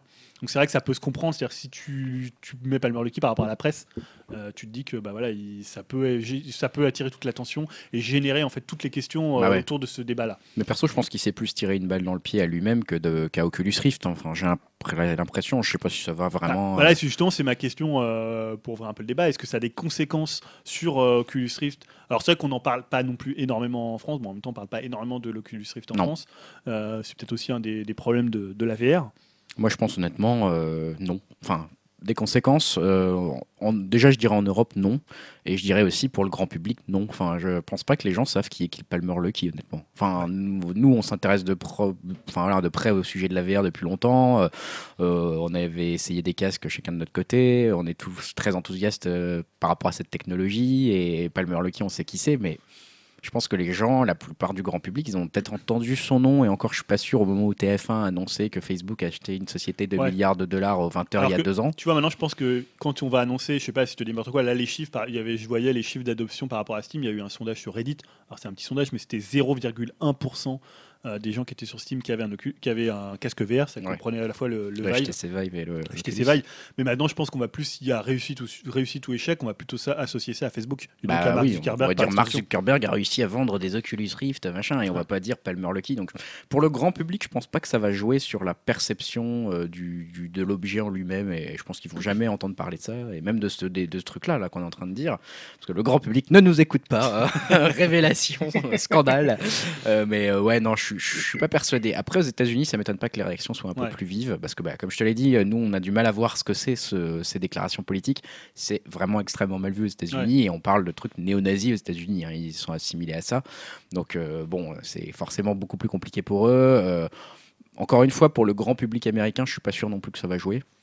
Non, je pense pas non plus. Donc, euh, ouais, je pense que c'est plutôt Palmer Lucky qui Ouais, s'est un peu tiré une balle dans le pied et Ah. qui s'est un peu décrédibilisé là-dedans. Je sais voilà. pas quel projet il avait, euh, projet au niveau de la techno, tout ça. Je sais pas ce qu'il fait actuellement. Est-ce Mm. qu'il profite juste de sa fortune euh, Non, après, c'est sûr que mais- c'est dommage pour euh, Facebook et pour la communication, tu vois, parce qu'un peu, euh, voilà, pour le peu de gens qui vont en entendre parler, c'est pas, c'est clairement pas positif. Alors, par contre, oui, non, la, la séquence directe, c'est si des studios se désolidarisent de, euh, de, comment, de Oculus Rift et Ouais. ne sortent, enfin, d'Oculus et ne sortent pas de jeux dessus. Bah, Là, surtout une que- conséquence directe. euh, Je sais pas, ce qui- je sais pas si on peut parler un peu de ça, mais dans les dernières rumeurs, j'ai pas d'article fondé là-dessus. hein, j'ai pas de choses, euh, j'ai pas de chiffres, j'ai rien. Dans tout ce que je lis, dans les rumeurs, etc., je trouve que le, globalement l'image de l'Oculus Rift est en train de diminuer, de tomber Ouais. de plus en plus. Euh, Je lis de plus en plus de retours qui sont pas terribles, notamment sur les manettes. J'ai de plus en plus de problèmes, de Enfin, qui ont choses. été euh, annoncées là, leurs leurs manettes. Ouais, là, euh, les nouvelles manettes, là, sur la conférence Saint-Rosé, mais qui sont très chères apparemment. voilà, qui sont très chères, qui sont apparemment pas aussi précises qu'on les attendait, qui Enfin voilà, euh, plein de choses, plein de retours des podcasts américains, des trucs que j'ai écoutés qui disent que par exemple le HTC Vive est bien meilleur et qui le Mm. confirment encore actuellement. Euh, au final, j'ai l'impression que l'image de l'Oculus Rift a l'air un peu en train de se dégrader depuis quelques temps, surtout qu'il a mis du temps à sortir et qu'on l'a euh, pas vraiment encore vu, euh, voilà, nulle part en fait. Euh, à côté de ça, la HTC Vive a l'air d'être bien implanté, il a des bonnes critiques, il y a le, voilà, le, le PlayStation VR, on va en parler, euh, qui, qui est là. Finalement, il est coincé un peu entre les deux. C'est-à-dire que le haut de gamme, c'est le HTC Vive, et Mhm. l'entrée de gamme, on va dire, il y a d'autres. Après, il y a d'autres casques, hein, mais Ouais. notamment, c'est Google qui en a lancé un là, Ouais. là, il y a pas longtemps. Je sais plus comment il s'appelle d'ailleurs, le Daydream View. Ouais, en tissu un peu. Ouais, euh, qui non, c'est 80 euros. hein, ouais, c'est ça qui est un- Mais entrée on va dire dans, dans les casques, les trois casques, il est un peu coincé entre le PSVR et entre le HTC Vive. Ouais, je me fais un peu de soucis pour eux parce que c'est vrai que là, j'ai l'impression que l'ambiance, elle est un peu en train de tomber ou de changer autour de l'Oculus Rift et euh, le, le- qui était le projet porteur de la VR avant Mm. et qui est Mm. maintenant un petit peu pas le, le mauvais élève, mais euh, celui qu'on regarde avec inquiétude en se disant putain, si celui-là il se plante, ça va être méchant parce que euh, il faut pas qu'il se plante quoi. Il faut vraiment vraiment pas qu'il se plante parce que c'est celui derrière lequel il y a le plus d'argent, c'est celui derrière lequel il y a 2 milliards d'euros et c'est celui derrière lequel il y a Facebook. Alors Ouais. Facebook a montré un petit peu euh, justement à quoi pourrait ressembler son réseau social une fois qu'on met de la réalité virtuelle dedans. Je sais pas si tu as vu cette vidéo. C'est un peu bizarre, c'est un peu flippant. On est un peu en partie techno limite là que jeux vidéo, mais bon, euh, voilà. on- une fois que tu mets le casque sur les, les- tes yeux, ils ont fait un truc un peu bizarre, à la fois sympa mais un peu bizarre. C'est que tu vois des gens qui sont euh, donc qui sont connectés face à toi, tu les vois visuellement, mais un peu sous la présence de formes de smiley qui ressemblent à des mi presque. Et mais qui, si la personne sourit par exemple avec son casque dans sa pièce à 3000 km de toi, l'espèce de smiley personnage mi qui est en face de toi sourit aussi de façon un peu exagérée. Alors c'est bien parce que ça préserve le problème de la de l'uncanny valley, Mhm. mais euh, en même temps ça a un côté un peu spécial et tu te dis bah dis c'est ça qu'en fait Facebook nous réserve co- comme euh, futur pour euh, Facebook, bizarre quoi, un peu étrange. Donc ouais, moi je suis un peu curieux pour Oculus Rift en ce moment j'avoue et ça c'est une polémique de plus qui est pas la bienvenue pour eux quoi. Bah, transition toute trouvée sur le PlayStation VR, puisque Ouais. l'accessoire de le casque de réalité virtuelle de Sony sort euh, jeudi, le 13 octobre. Enfin, Donc voilà, l'idée là, c'est juste, il n'y a pas vraiment de news, mais c'est un peu de prendre la température. euh, Est-ce que vous l'attendez Est-ce que vous êtes excité Est-ce que c'est un événement? Moi je suis je suis Toi, très toi, excité. tu dois bien être impatient, euh, Julien. Ah bah oui, oui, bah voilà. toi. Justement, moi, je suis, je suis le seul à l'avoir. Je crois pas que tu l'as pris, Dim? Non, non, je l'ai pas pris. euh. Moi, j'ai vraiment envie de l'essayer avant d'acheter. hein, euh. Donc Voilà, ouais, moi, je suis seul. Donc, moi, je, je l'attends vraiment Ah, avec tu trembles, je le vois trembler là. Il a Euh, la bave voilà, non, je suis assez, je suis assez excité. Mais justement, j'ai trouvé qu'il n'y avait pas tellement d'excitation, notamment dans la presse française. Alors, C'est vrai. les, euh, les sites, euh, les sites comment techno ou les sites jeux vidéo l'ont reçu la, la semaine dernière, euh, la plupart. C'est ça, ils l'ont reçu. Ils ont pas fait des gros dossiers quoi. Bah, à part en fait euh, Gameblog, pour le Ouais. coup, on les cite assez rarement, mais pour- là, ils ont fait vraiment une Ouais. grosse couverture avec un live de 4 heures sur euh, l'intégralité des jeux, avec beaucoup de news euh, à la Gameblog, on va dire. Ouais. Peu près 70 news. Euh, mais voilà, j'ai écouté l'émission de Gamecult hier, ils sont un peu ils sont un peu mitigés, ils conseillent pas trop de l'acheter, ils sont un peu partagés. Ah ouais? Ils ont très peu parlé au cours de la semaine. Euh, même sur jeuxvideo.com, j'ai vu assez peu de choses. C'est vrai qu'il y a assez peu de choses. Moi, dans mon, dans mon feed de, de news, j'ai pas, je me suis pas dit, tiens, Voilà. euh, ils l'ont tous, quoi. Bon, alors il sort encore cette semaine, donc il peut y avoir encore des choses qui vont. Il y a encore des, des NDA sur les jeux jusqu'à mar- mercredi, jusqu'au 12.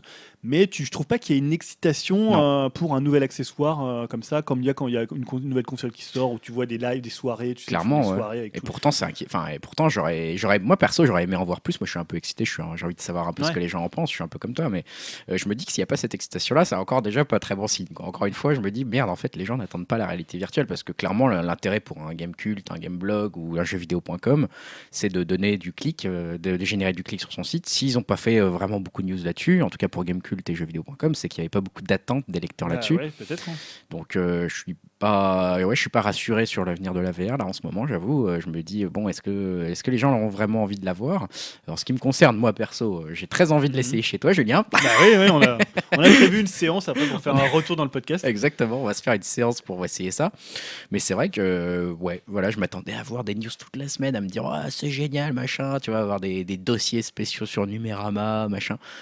Bah non, en fait. euh, très faut peut-être attendre quoi. la semaine de la sortie. Peut-être que là, il y a quand même un temps de test. Ah, je sais pas, ils l'ont eu, euh, c'était facile de faire des news, quoi. C'est facile de générer du clic avec ce genre de truc. Tout le Ah ouais, monde de c'est pour ça que je, l'ai cité Gameblog parce qu'ils l'ont reçu. et Le lendemain, ils faisaient euh, une après-midi spéciale, ils Mm. faisaient des tonnes de news, le mode cinéma. Euh, tu vois, la longueur, des trucs même qui n'ont aucun intérêt, la longueur, des- combien mesure tous les câbles, bon, on s'en fout. Ouais, mais Mais bon. tu vois, voilà, ils ont, on va dire, ils ont occupé l'espace, Ouais. euh, l'espace médiatique euh, pour la sortie quand même d'un hardware qui est quand même quelque chose d'important, euh, puisque Bah, c'est même Sony, il y a 45, mi- 40 ou 45 millions de PlayStation 4, ça reste quand même celui qui a le plus de possibilités de percer. On dirait quelque part, ils savent déjà que ça va être vraiment pour une minorité de ces 45 millions de personnes équipées en PS4. Quoi. Ils savent déjà que quelque part, ils parlent à euh, peut-être 1%, 3%, j'en sais rien, des gens qui vont l'acheter. quoi. Et du coup, qui se... que t'as pas envie d'investir forcément Ouais. trop dans une communication autour de ça ou dans trop d'articles autour de ça quand t'es un gamecult ou un jeuxvideo.com.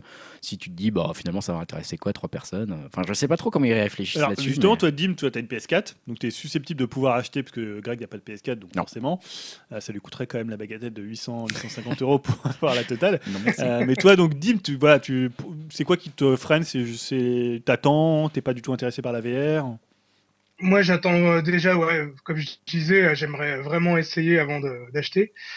Et j'aimerais aussi voir, on va dire, les comparatifs entre une PS4 classique et une PS4 Pro. Ouais. Si avec la PS4 Pro, ça, ça tourne mieux, euh, j'avoue que euh, ça me freinerait quand même l'achat. Qui est, moi qui ai une PS4 classique, euh, si ça tourne moins bien que sur une PS4 Pro, euh, ça m'embêterait pas. Ouais, ça m'embêterait quand même pas mal. Donc j'aimerais bien déjà aussi attendre la sortie de la PS4 Pro pour voir un peu les comparatifs, quoi. Euh, parce que bon, après, je me, je me suis pas trop intéressé même sur euh, Gameblog et tout ce qu'ils ont pu faire. De toute façon, ils ont pu que tester que sur une PS4 classique, Oui, oui, tout à fait. je pense, quoi. Ouais, pour l'instant, a- Donc euh, voilà, moi j'attends déjà ouais, la sortie de la PS4 Pro pour pouvoir me prononcer. Et puis aussi, euh, bon, le, le truc, c'est euh, l'ensemble des jeux que j'ai vus, ça a l'air très sympa.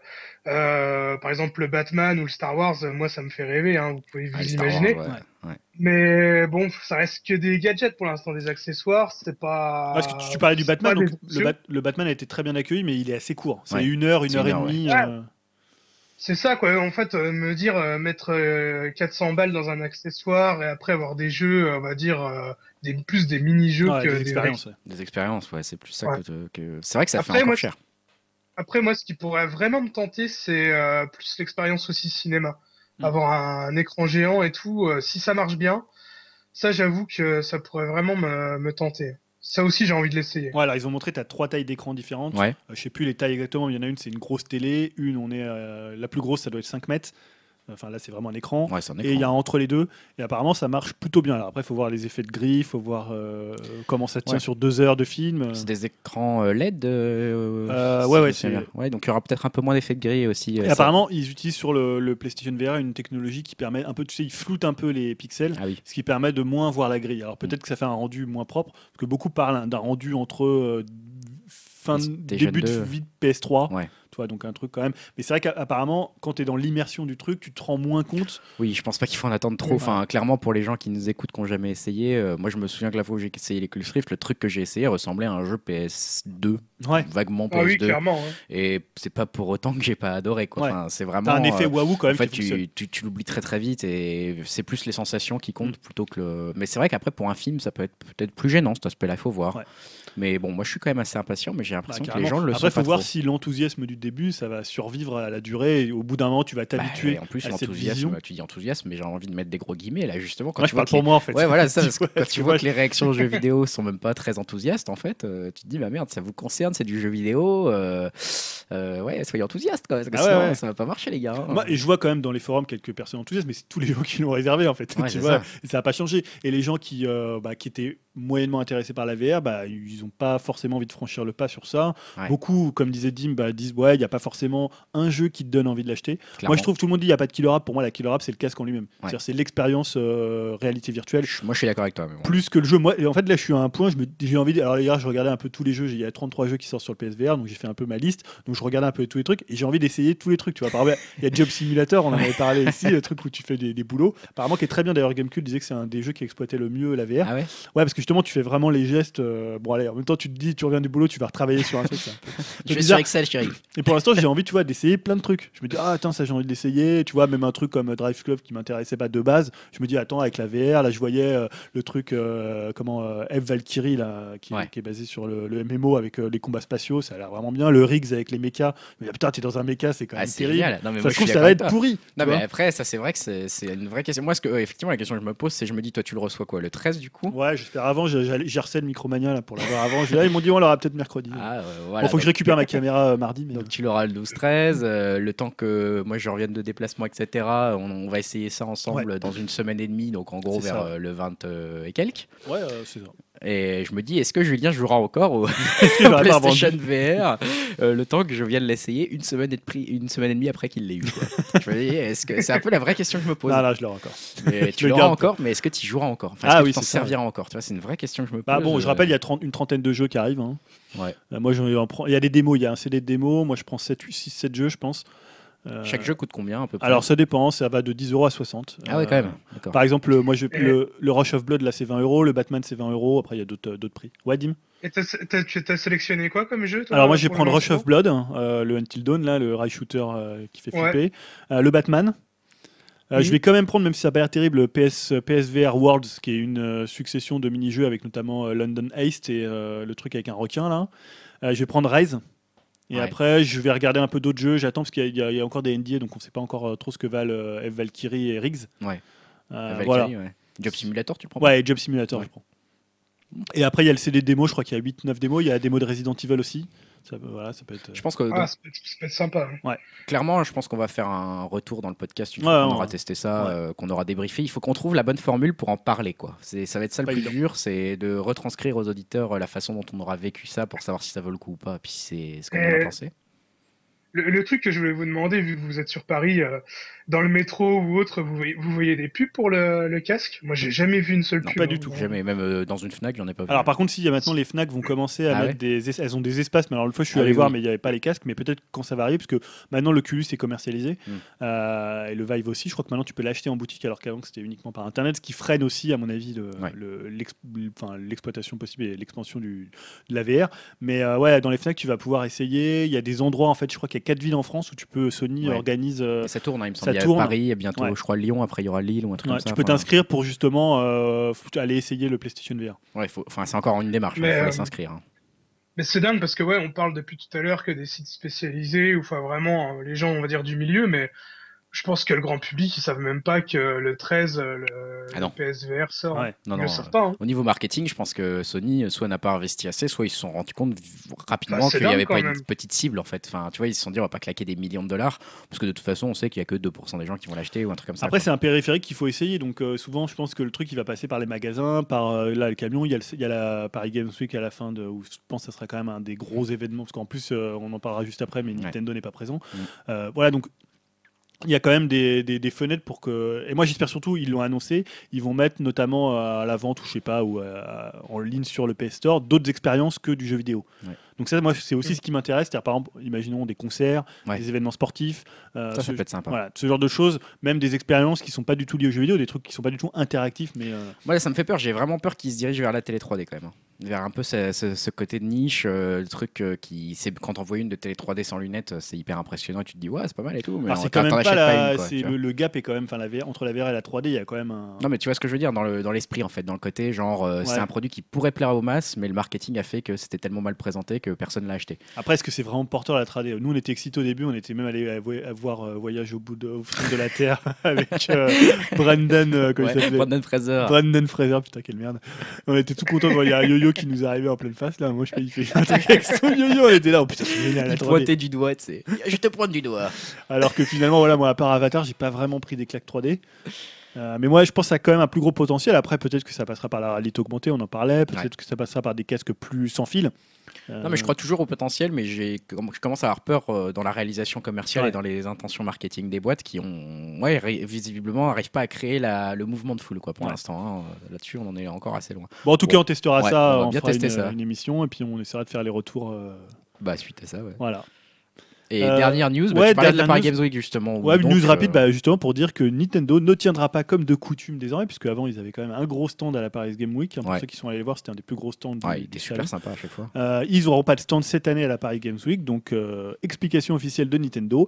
Nintendo a décidé de ne pas participer à la Paris Game Week car elle ne s'insérait pas dans le plan annuel. Nous souhaitons à tous les participants et aux organisateurs un très bel événement. Donc voilà, comment ne pas dire pourquoi on ne vient pas. Ouais, c'est exactement ça. Est-ce que c'est lié Alors, est-ce qu'ils ont rien à montrer? Première possibilité. Possibilité C'est possible. possible, mais ils ont déjà fait des, euh, des stands alors qu'ils n'avaient rien à montrer. Il faut savoir que quand on, on va à la PGW, il y a également euh, bah, il y a des, des, comment, des, euh, il y a des, des- des tournois. Donc Mm. euh, il n'y a pas que des jeux à montrer, il y a énormément de bornes, mais il y a à la fois des tournois, des animations. Donc là, on peut dire qu'il y avait quand même le Pokémon qui pouvait montrer sur 3DS, il y avait le Zelda notamment qui arrive sur, sur Wii U. Il y avait quand même des trucs pour faire un salon, ils pouvaient remettre des gens en avant, il y a pas mal de gens indés qui arrivent, il y avait moyen de faire un stand assez sympa. On a vu qu'à l'E3, ils avaient finalement que Zelda, ils avaient fait un stand énorme autour de ça. Euh, Est-ce que c'est lié à l'annonce de la NX Peut-être. On, attend toujours l'annonce de la NX, hein, voilà, c'est toujours pas arrivé. Donc euh, là, on est déjà mi-octobre, euh, sachant qu'elle est censée sortir dans 5 mois et demi. Ouais. Donc peut-être que c'est lié à ça, peut-être que là, ils vont annoncer un événement entre octobre et fin octobre qui correspond à peu près au lance... à la période de- à laquelle se déroule la PGW. Donc voilà, c'est mystère. Ça reste le gros mystère qu'il l'ait toujours pas annoncé quand même. hein. Ça c'est vraiment vraiment étonnant. Là comment ça commence à devenir étonnant? On en parlait enfin en septembre quand on se disait Ouais, ça ouais. se trouve elle est annoncée pour notre podcast. Ouais, ça. Tu- parles. bah, euh, Quand j'écoute un podcast, tout le monde dit Oh, ça se trouve, ça a été annoncé pendant qu'on enregistre. ça. Et en parles. fait, non, mais moi je me dis quand même le fait qu'ils annulent leur participation, c'est pas étranger à mon avis. Moi j'y vois un signe parce que chaque année ils sont présents. Il faut savoir qu'un salon comme ça, même que, que tu pas de nouveauté, tu vas parler au. au- C'est souvent du grand public, c'est souvent du, un public familial, donc qui n'est pas forcément au courant que euh, la Wii U est morte ou qu'il y a zéro jeu qui sort. Tu vois, euh, tu présentes des jeux, même si c'est des jeux, tu peux remettre un, un truc Mario Kart, ok, c'est un jeu qui date de machin, mais ça marche toujours. Il y a, euh, voilà, les gens viennent, passent sur le stand, euh, ça marche un peu comme ça. Donc le fait qu'ils aient pas de stand, euh, moi ça me fait dire que peut-être qu'ils ont annonce euh, assez proche euh, de la Paris Game Week. Bah j'espère, écoute, hein, parce que c'est vrai qu'on commence à devenir un petit peu impatient nous, de notre côté. Moi j'ai envie de savoir ce que c'est, quoi. Tu vois, on sait toujours pas ce que c'est. Euh, je trouve que au niveau communication, euh, commence à devenir un petit peu dommage. Euh, Est-ce qu'on a fini le tour un petit peu Bah des oui, news oui. art ludiques Bon voilà, comme on vous l'avait annoncé, il y aura pas de partie techno pour ce podcast-là, hein, puisque nos délais sont un petit peu contraints euh, Ouais. par le par le temps. C'est-à-dire qu'on on avait en fait que 3 heures pour faire un podcast, donc on s'est dit voilà, mais c'est la Hey catastrophe Faut qu'on coupe tout. Comment on va faire à moins de 3 heures un podcast? On va quand même conserver nos parties euh, critiques et conseils de ce, qu'on- ce qui nous a occupé ces 15 derniers jours.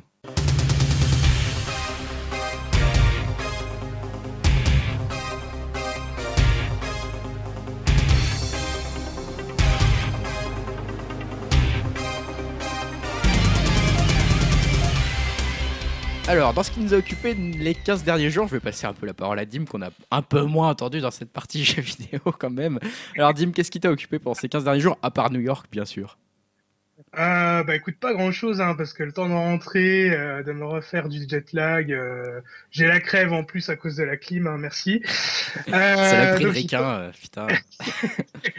J'ai pas pu faire grand chose, mais j'ai quand même écouté votre podcast et je vous ai entendu bah, dans les conseils ciné. Euh, je vous ai entendu parler du film de Tim Burton, euh, et donc euh, moi j'ai eu l'occasion de le voir et euh, je vous ai trouvé quand même super méfiant, hein, ce qui euh, peut être quand même relativement euh, euh, juste par rapport au dernier film qu'il faisait Tim Burton. Hein, C'était quand même pas des chefs-d'œuvre. Vrai. Mais euh, euh, son dernier, franchement, moi je l'ai trouvé pas mal, hein, Miss Peregrine et les enfants particuliers. Euh, ça fait un peu, on va dire, un, espèce de, de X-Men, mais euh, beaucoup plus euh, fou, beaucoup plus bah, dans la veine de Tim Burton, mais le Tim Burton qu'on aime bien, euh, le Tim Burton un peu des années 80-90.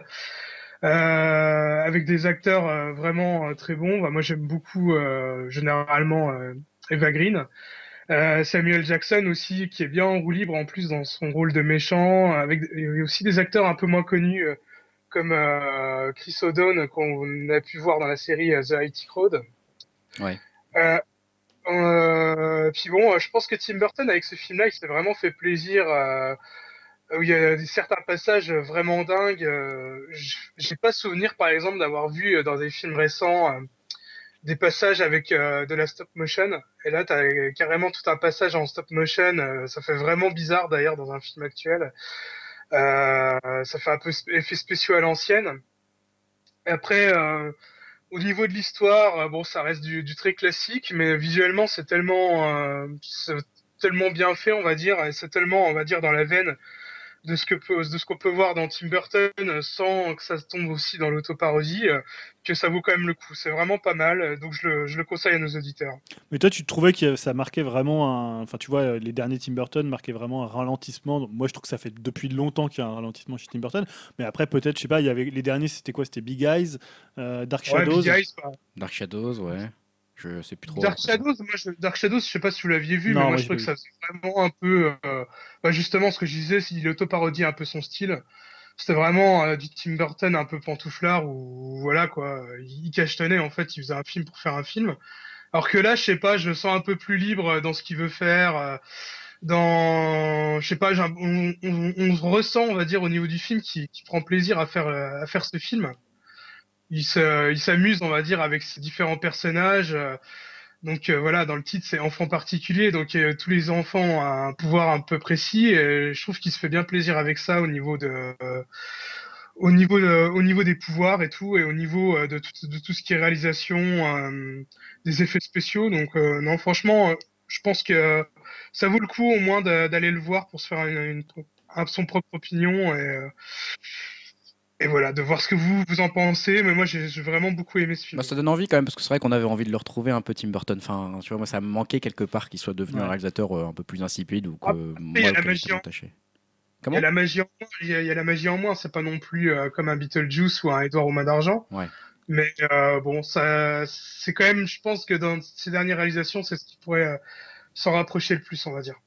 Bon bah écoute, euh, ça donne un peu un, peu un- ça donne un peu un nouveau envie. euh. Ouais, c'est toujours. Enfin, quand t'as aimé un réalisateur, t'as toujours envie de penser Ouais. qu'il va revenir. c'est un peu ça, ouais. Toi, moi, par exemple, j'avais bien aimé, bon, ça date quand même maintenant, c'était Big Fish, Ouais. où je trouvais justement qu'il arrivait à mêler euh, son imaginaire avec euh, un certain sens de la réalité. C'est-à-dire, il y avait euh, le rapport au père, euh, voilà, il y avait des choses qui étaient euh, un peu. Enfin, il Ah, je- trouvait une porte de sortie, quoi. Justement, c'est vrai que je l'ai pas évoqué, mais c'est peut-être euh, ce- le film-là, c'est peut-être celui qui, repre- qui rappelle le plus Big Fish. Ouais. on va dire au niveau euh, des relations avec son père, avec son, son grand-père, avec ouais, ce qui peut mêler le, le réel avec l'imaginaire. euh. je pense que bah justement euh, le film là pourrait te plaire, Julien. Et Ça, tu cherches à me le vendre, t'as des actions. qui- Pas du tout, hein, pas du tout. Bon, en ce qui me concerne, du coup, euh, moi, pareil, hein, j'ai pas fait grand chose entre ces deux podcasts, euh, malheureusement. J'ai juste un peu rattrapé mon retard sur une série qui est pas toute jeune, donc je vais pas en parler euh, hyper longtemps. C'est Mister Robot. En fait, j'ai vu qu'elle était diffusée sur France 2. euh, je me suis dit, tiens, c'est peut-être enfin l'occasion de commencer à rattraper un peu mon retard sur cette série qui a quand même des, une réputation qui Ouais. est solide et qui a des- eu des bonnes critiques. Donc euh, voilà, j'ai regardé un petit peu, euh, bah, juste la saison, hein, en fait, pour l'instant, euh, toute la première saison. Et euh, je dois te dire que c'est un peu mitigé. Pour, en ce qui me concerne, en fait, j'en attendais énormément de bien. J'en attendais des choses vraiment d'un niveau exceptionnel parce que bah, j'étais, j'avais entendu beaucoup de très très bonnes critiques. J'avais lu beaucoup de très bonnes choses. J'avais entendu parler d'une série qui révolutionnait un petit peu euh, euh, les autres séries justement. Donc cette série, euh, bah, finalement, donc avec Rami Malek qui joue un programmeur qui a des troubles du comportement, d'anxiété sociale, etc. et qui fait connaissance avec les gens juste en les hackant en fait. hein. Il parle quasiment pas, il a pas envie de parler beaucoup avec les gens. Il est très dans sa bulle, très solitaire, mais il hack tout le monde. Il y a un côté un peu Dexter. hein. Il parle en voix off à nous-mêmes, hein, comme comme Dexter pouvait nous parler. Et quand il fait ses hacks, voilà, il il les met sur un CD, qu'il met dans une plaquette, qui range, etc. Un peu comme Dexter pouvait faire avec ses gouttes de sang dans chaque épisode. Ça ressemble, ça m'a beaucoup fait penser à Dexter en fait. Donc voilà, là, euh, c'est sa relation à lui avec les autres, et puis aussi bah, sa relation avec euh, une société un peu gigantesque qui s'appelle E-Corp, qu'il appelle lui Evil Corp euh, dans la série, qu'il essaye de faire un peu tomber en compagnie surpuissante. Il essaye un peu de la hacker, de la faire tomber, etc. avec une autre groupe de hackers, dont le fameux Mister Robot qu'il rencontre dans l'épisode 1. Et voilà, donc ça raconte un peu ça. J'en dirai pas plus parce que après voilà, c'est une série où il y a euh, plus ou moins des révélations, plus ou moins des choses comme ça. Mais euh, globalement, c'est quand même assez cousu de fil blanc, j'ai trouvé. Euh, y avait beaucoup de choses dont on se doute très rapidement. Il y a beaucoup de choses euh, qui sont un peu convenues, qu'on a déjà vu ailleurs. Comme je disais, ce côté très Dexter, bah, on l'a déjà un peu vu. Alors c'est très beau visuellement, c'est très bien réalisé, c'est très bien monté, mais c'est aussi un peu chiant. Il faut pas se voiler la face. C'est que malgré cet aspect euh, très formel, assez réussi, euh, et très bien joué, etc. Bah, il y a un côté quand même, euh, ça bouge pas des masses, les épisodes sont lents, euh, et ils sont pas lents pour la bonne raison toujours, c'est-à-dire que parfois la lenteur ne nuit pas du tout Oui. à un épisode parce que c'est juste pour développer une idée, un thème ou une ambiance. Là, parfois, c'est juste un peu trop lent par rapport à l'ambiance qu'ils veulent euh, évoquer. On reste dans une série, donc 45 minutes par épisode, c'est pas des films non plus, donc parfois euh, bah, la longueur se fait un peu au détriment de la qualité de, de ce qu'on a dans le contenu d'un épisode. Euh, du coup, je suis un peu mitigé. Quand même, globalement, je trouve que c'est c'est bien. hein, ça se laisse complètement regarder la saison 1, etc. Euh, il faut peut-être pas. Voilà, je mettrai juste un petit peu euh, d'eau dans le vin de, de toutes les critiques que vous avez peut-être pu entendre en disant c'est génial, foncez-y, c'est Ouais, la série de l'année vrai qu'il y avait une 2015. super critique. Ah, on avait beaucoup entendu ça. Moi, je dirais que c'est pas du tout la série de l'année 2015. On est très loin, par exemple, pour moi, je trouve, d'un Leftovers en termes de qualité. Euh, où Leftovers pouvait te créer une ambiance, un truc chelou, un truc un peu parfois malsain, etc. Là, le but euh, est aussi parfois de te créer un truc un peu chelou, un peu malsain, parce que bah, le mec, en plus, à côté de ça, se drogue, etc. pour gérer un peu sa crise identitaire, ses problèmes euh, à côté. Euh, pff, je trouve pas que ça soit aussi réussi en termes d'ambiance et que ça soit aussi réussi euh, dans cet aspect-là. Donc euh, voilà, petit, petite déception, on va dire, sur Mister Robot pour moi. Ce que je, ce que je voulais savoir, enfin bon, t'as déjà parlé de l'aspect visuel, c'est vrai que je suis déjà tombé dessus, c'est vrai que ça a l'air d'être assez stylé quand même. C'est super beau. ouais. Et euh, l'acteur Ami Malek, il a l'air d'être très bon aussi. Euh, J'avais déjà vu dans d'autres rôles, il est, c'est vrai que c'est un bon acteur encore. C'est un très bon acteur, ouais. Et euh, mais par contre, le truc qui m'intrigue aussi, c'est que vu que ça parle euh, pas mal d'informatique, d'internet et tout, euh, enfin moi généralement tous les films ou les séries qui parlent d'informatique, internet ou jeux vidéo, je trouve que c'est toujours mais traité d'une façon mais super ringarde. Ouais, alors ça c'est. bien traité là quand même. Alors c'est bien traité, je pourrais pas t'en dire parce que justement ils traitent ça euh, à la fois avec euh, humour, c'est-à-dire qu'ils disent ah ouais j'en ai marre de, de ces films où ils montrent le programmeur faire ça machin, puis tu vois ils, donc ils font Ah pas oui, cet aspect-là, ils font pas genre ils voient vous m'avez décodé, tu vois genre bon, c'est pas Wargames quoi, tu vois. Mais euh, mais par contre à côté de ça donc ils te disent ouais j'en ai marre de ça, puis à côté de ça du coup ils te montrent le mec qui écrit en, en DOS euh, sur son ordi euh, directement, puis t'es là genre bah ouais mais je comprends rien du coup. T'es là genre est-ce que c'est vraiment comme ça que ça se passe? Je pourrais pas te le dire, tu vois, parce qu'en fait, euh, pour le coup, ça se trouve oui, mais j'ai pas les connaissances techniques pour le savoir. Donc après, je trouve que c'est bien fait. Après, voilà, c'est vrai que la chose que je sauverais, euh, enfin, je sauverais non, parce qu'on n'en est pas là, mais les vraies choses que je louerais dans cette série, c'est effectivement Rami Malek, le- le- l'acteur principal, euh, donc qui joue Elliot. euh, bah, il est, euh, il est juste, il est vraiment bon, et puis il a un physique hyper chelou avec ses yeux un peu globuleux et tout ça. Donc là, pour le coup, il ouais, voilà, il habite bien l'image, quoi. Il est vraiment là. Et puis il y a Christian Slater quand même dans les rôles principaux qui joue euh, Mr. lui qui Robot. produit en plus. Voilà. Et, euh, et bah, ça fait plaisir de le retrouver en fait. Il avait beaucoup fait de daube, euh, on voyait plus trop. Et là, il joue bien. Alors, on le voit pas non plus des masses, hein, mais il joue bien, il joue son rôle, il joue son truc. Et ça fait plaisir de le revoir. Euh, dans une série, encore une fois, je le répète, bien joué, bien réalisé, bien monté aux belles images. Bon, avec une histoire qui se devine assez facilement, mais globalement assez cohérente, etc. Ça reste une série plaisante à regarder. Euh, voilà, je n'irai pas à dire comme beaucoup que c'était la meilleure série de l'année Ouais, ça, 2015. Peut-être avec des attentes qui étaient peut-être trop placées par J'avais peut-être des attentes trop placées, mais pour moi, tu vois, encore une fois, je reviens là-dessus, mais Leftovers est beaucoup mieux réussi en termes formels et en termes de, de fond et de ce que ça veut dire et de là où il nous emmène que euh, Mister Robot, qui est une série peut-être beaucoup plus terre à terre en fait Mm. euh, de ce à quoi je m'attendais. Je m'attendais à quelque chose de, ouais, peut-être j'en attendais trop, peut-être j'en attendais trop. Enfin voilà, ça c'était pour euh, pour Mister Robot. Julien, toi, tu vas aussi nous parler d'une série Bah oui, justement, une série dont on attend beaucoup, hein, Ouais. on en parlait tout à l'heure, c'est Westworld. Westworld. Donc ouais. la nouvelle série qui est produite par J.J. Abrams. Donc déjà ça, ça place quand même le. Ça le place nom. la- Bon, après il y a eu des séries de. J.J. Abrams qui sont un peu passées. Comment euh, ça De quoi tu parles Et c'est créé par Jonathan Nolan, donc euh, le Frère frère, de Christopher Christopher Nolan. Nolan, qui travaille avec lui d'ailleurs, je crois. Ouais, sur, euh, Qui a écrit. Inception Et euh, Lisa Joy, euh, qui me semble, avait fait euh, Pushing Daisies. Ah oui, d'accord. souvenirs sont bons. Voilà, donc aussi gros casting, hein, Evan Rachel Wood, euh, il y a Ed Harris, il y a Anthony Hopkins, euh, voilà, il y a un gros gros casting. Euh, donc Dim en parlait tout à l'heure, Westworld c'est quoi? C'est un, alors bon, on va pouvoir le dire parce que c'est vrai que le, si ça spoil un peu, mais je pense que vous avez tout. Non, c'est dit dans les, dit dans les trailers et tout. Enfin, Ouais, après même si le, le- alors là c'est uniquement, je vais parler du premier épisode, donc ce qui est toujours un, c'est c'est une critique délicate puisque le premier épisode c'est l'exposition, tu peux pas non plus déduire de ce que va être la série totale et voilà, c'est forcément, c'est un- forcément parcellaire, donc euh, c'est un parc d'attractions. Euh, Mm. qui reconstitue donc le Far West. Voilà. Euh, et donc des clients on va dire plus, plutôt fortunés euh, vont payer comme tirer à Disneyland pour revivre un trip dans l'ouest dans l'ouest sauvage. Et donc il y a des androïdes qui sont là en fait pour jouer on va dire des scénarii. Ils ont plus- plusieurs scénarii qui se répètent comme ça chaque jour. Et voilà il va y avoir un petit dérèglement dans la mécanique bien huilée ce que raconte le premier épisode.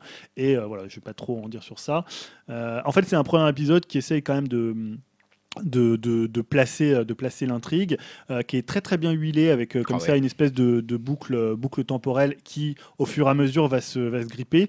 Moi, j'ai trouvé ça presque un peu trop bien mis en place. C'est trop... hallucinamment bien mis en place. Mais alors, est-ce que tu as vu le deuxième épisode? Non, pas encore. Il passe ce soir sur. Tu l'as vu toi? Ouais, je l'ai vu, ouais. Ouais. Je l'ai vu et je dis ça parce que en fait, je trouve que c'est assez audacieux d'avoir commencé la série par cet épisode-là. Ouais. Limite, en fait, le deuxième épisode pourrait être le premier, puisque où tu vois le point de vue d'un visiteur, etc. Donc d'un mec qui va au parc d'attraction, tu vois. Parce que c'est vrai que pendant 20 minutes, t'es un peu perdu. Au début, là, tu ne vois pas du tout le point, des visi- point de vue des visiteurs, Mm. tu pars directement sur le point de vue des euh, hôtes. Tu- Sans que tu le saches. Voilà. Tu sais pas trop au début qui Tu est visiteur, trop, tu qui est hôte. Tu t'en doutes un peu. Un petit peu, mais En plus, il y a un retour. euh, ça commence par un flashback ou un flash forward. On ne sait pas exactement. Enfin voilà.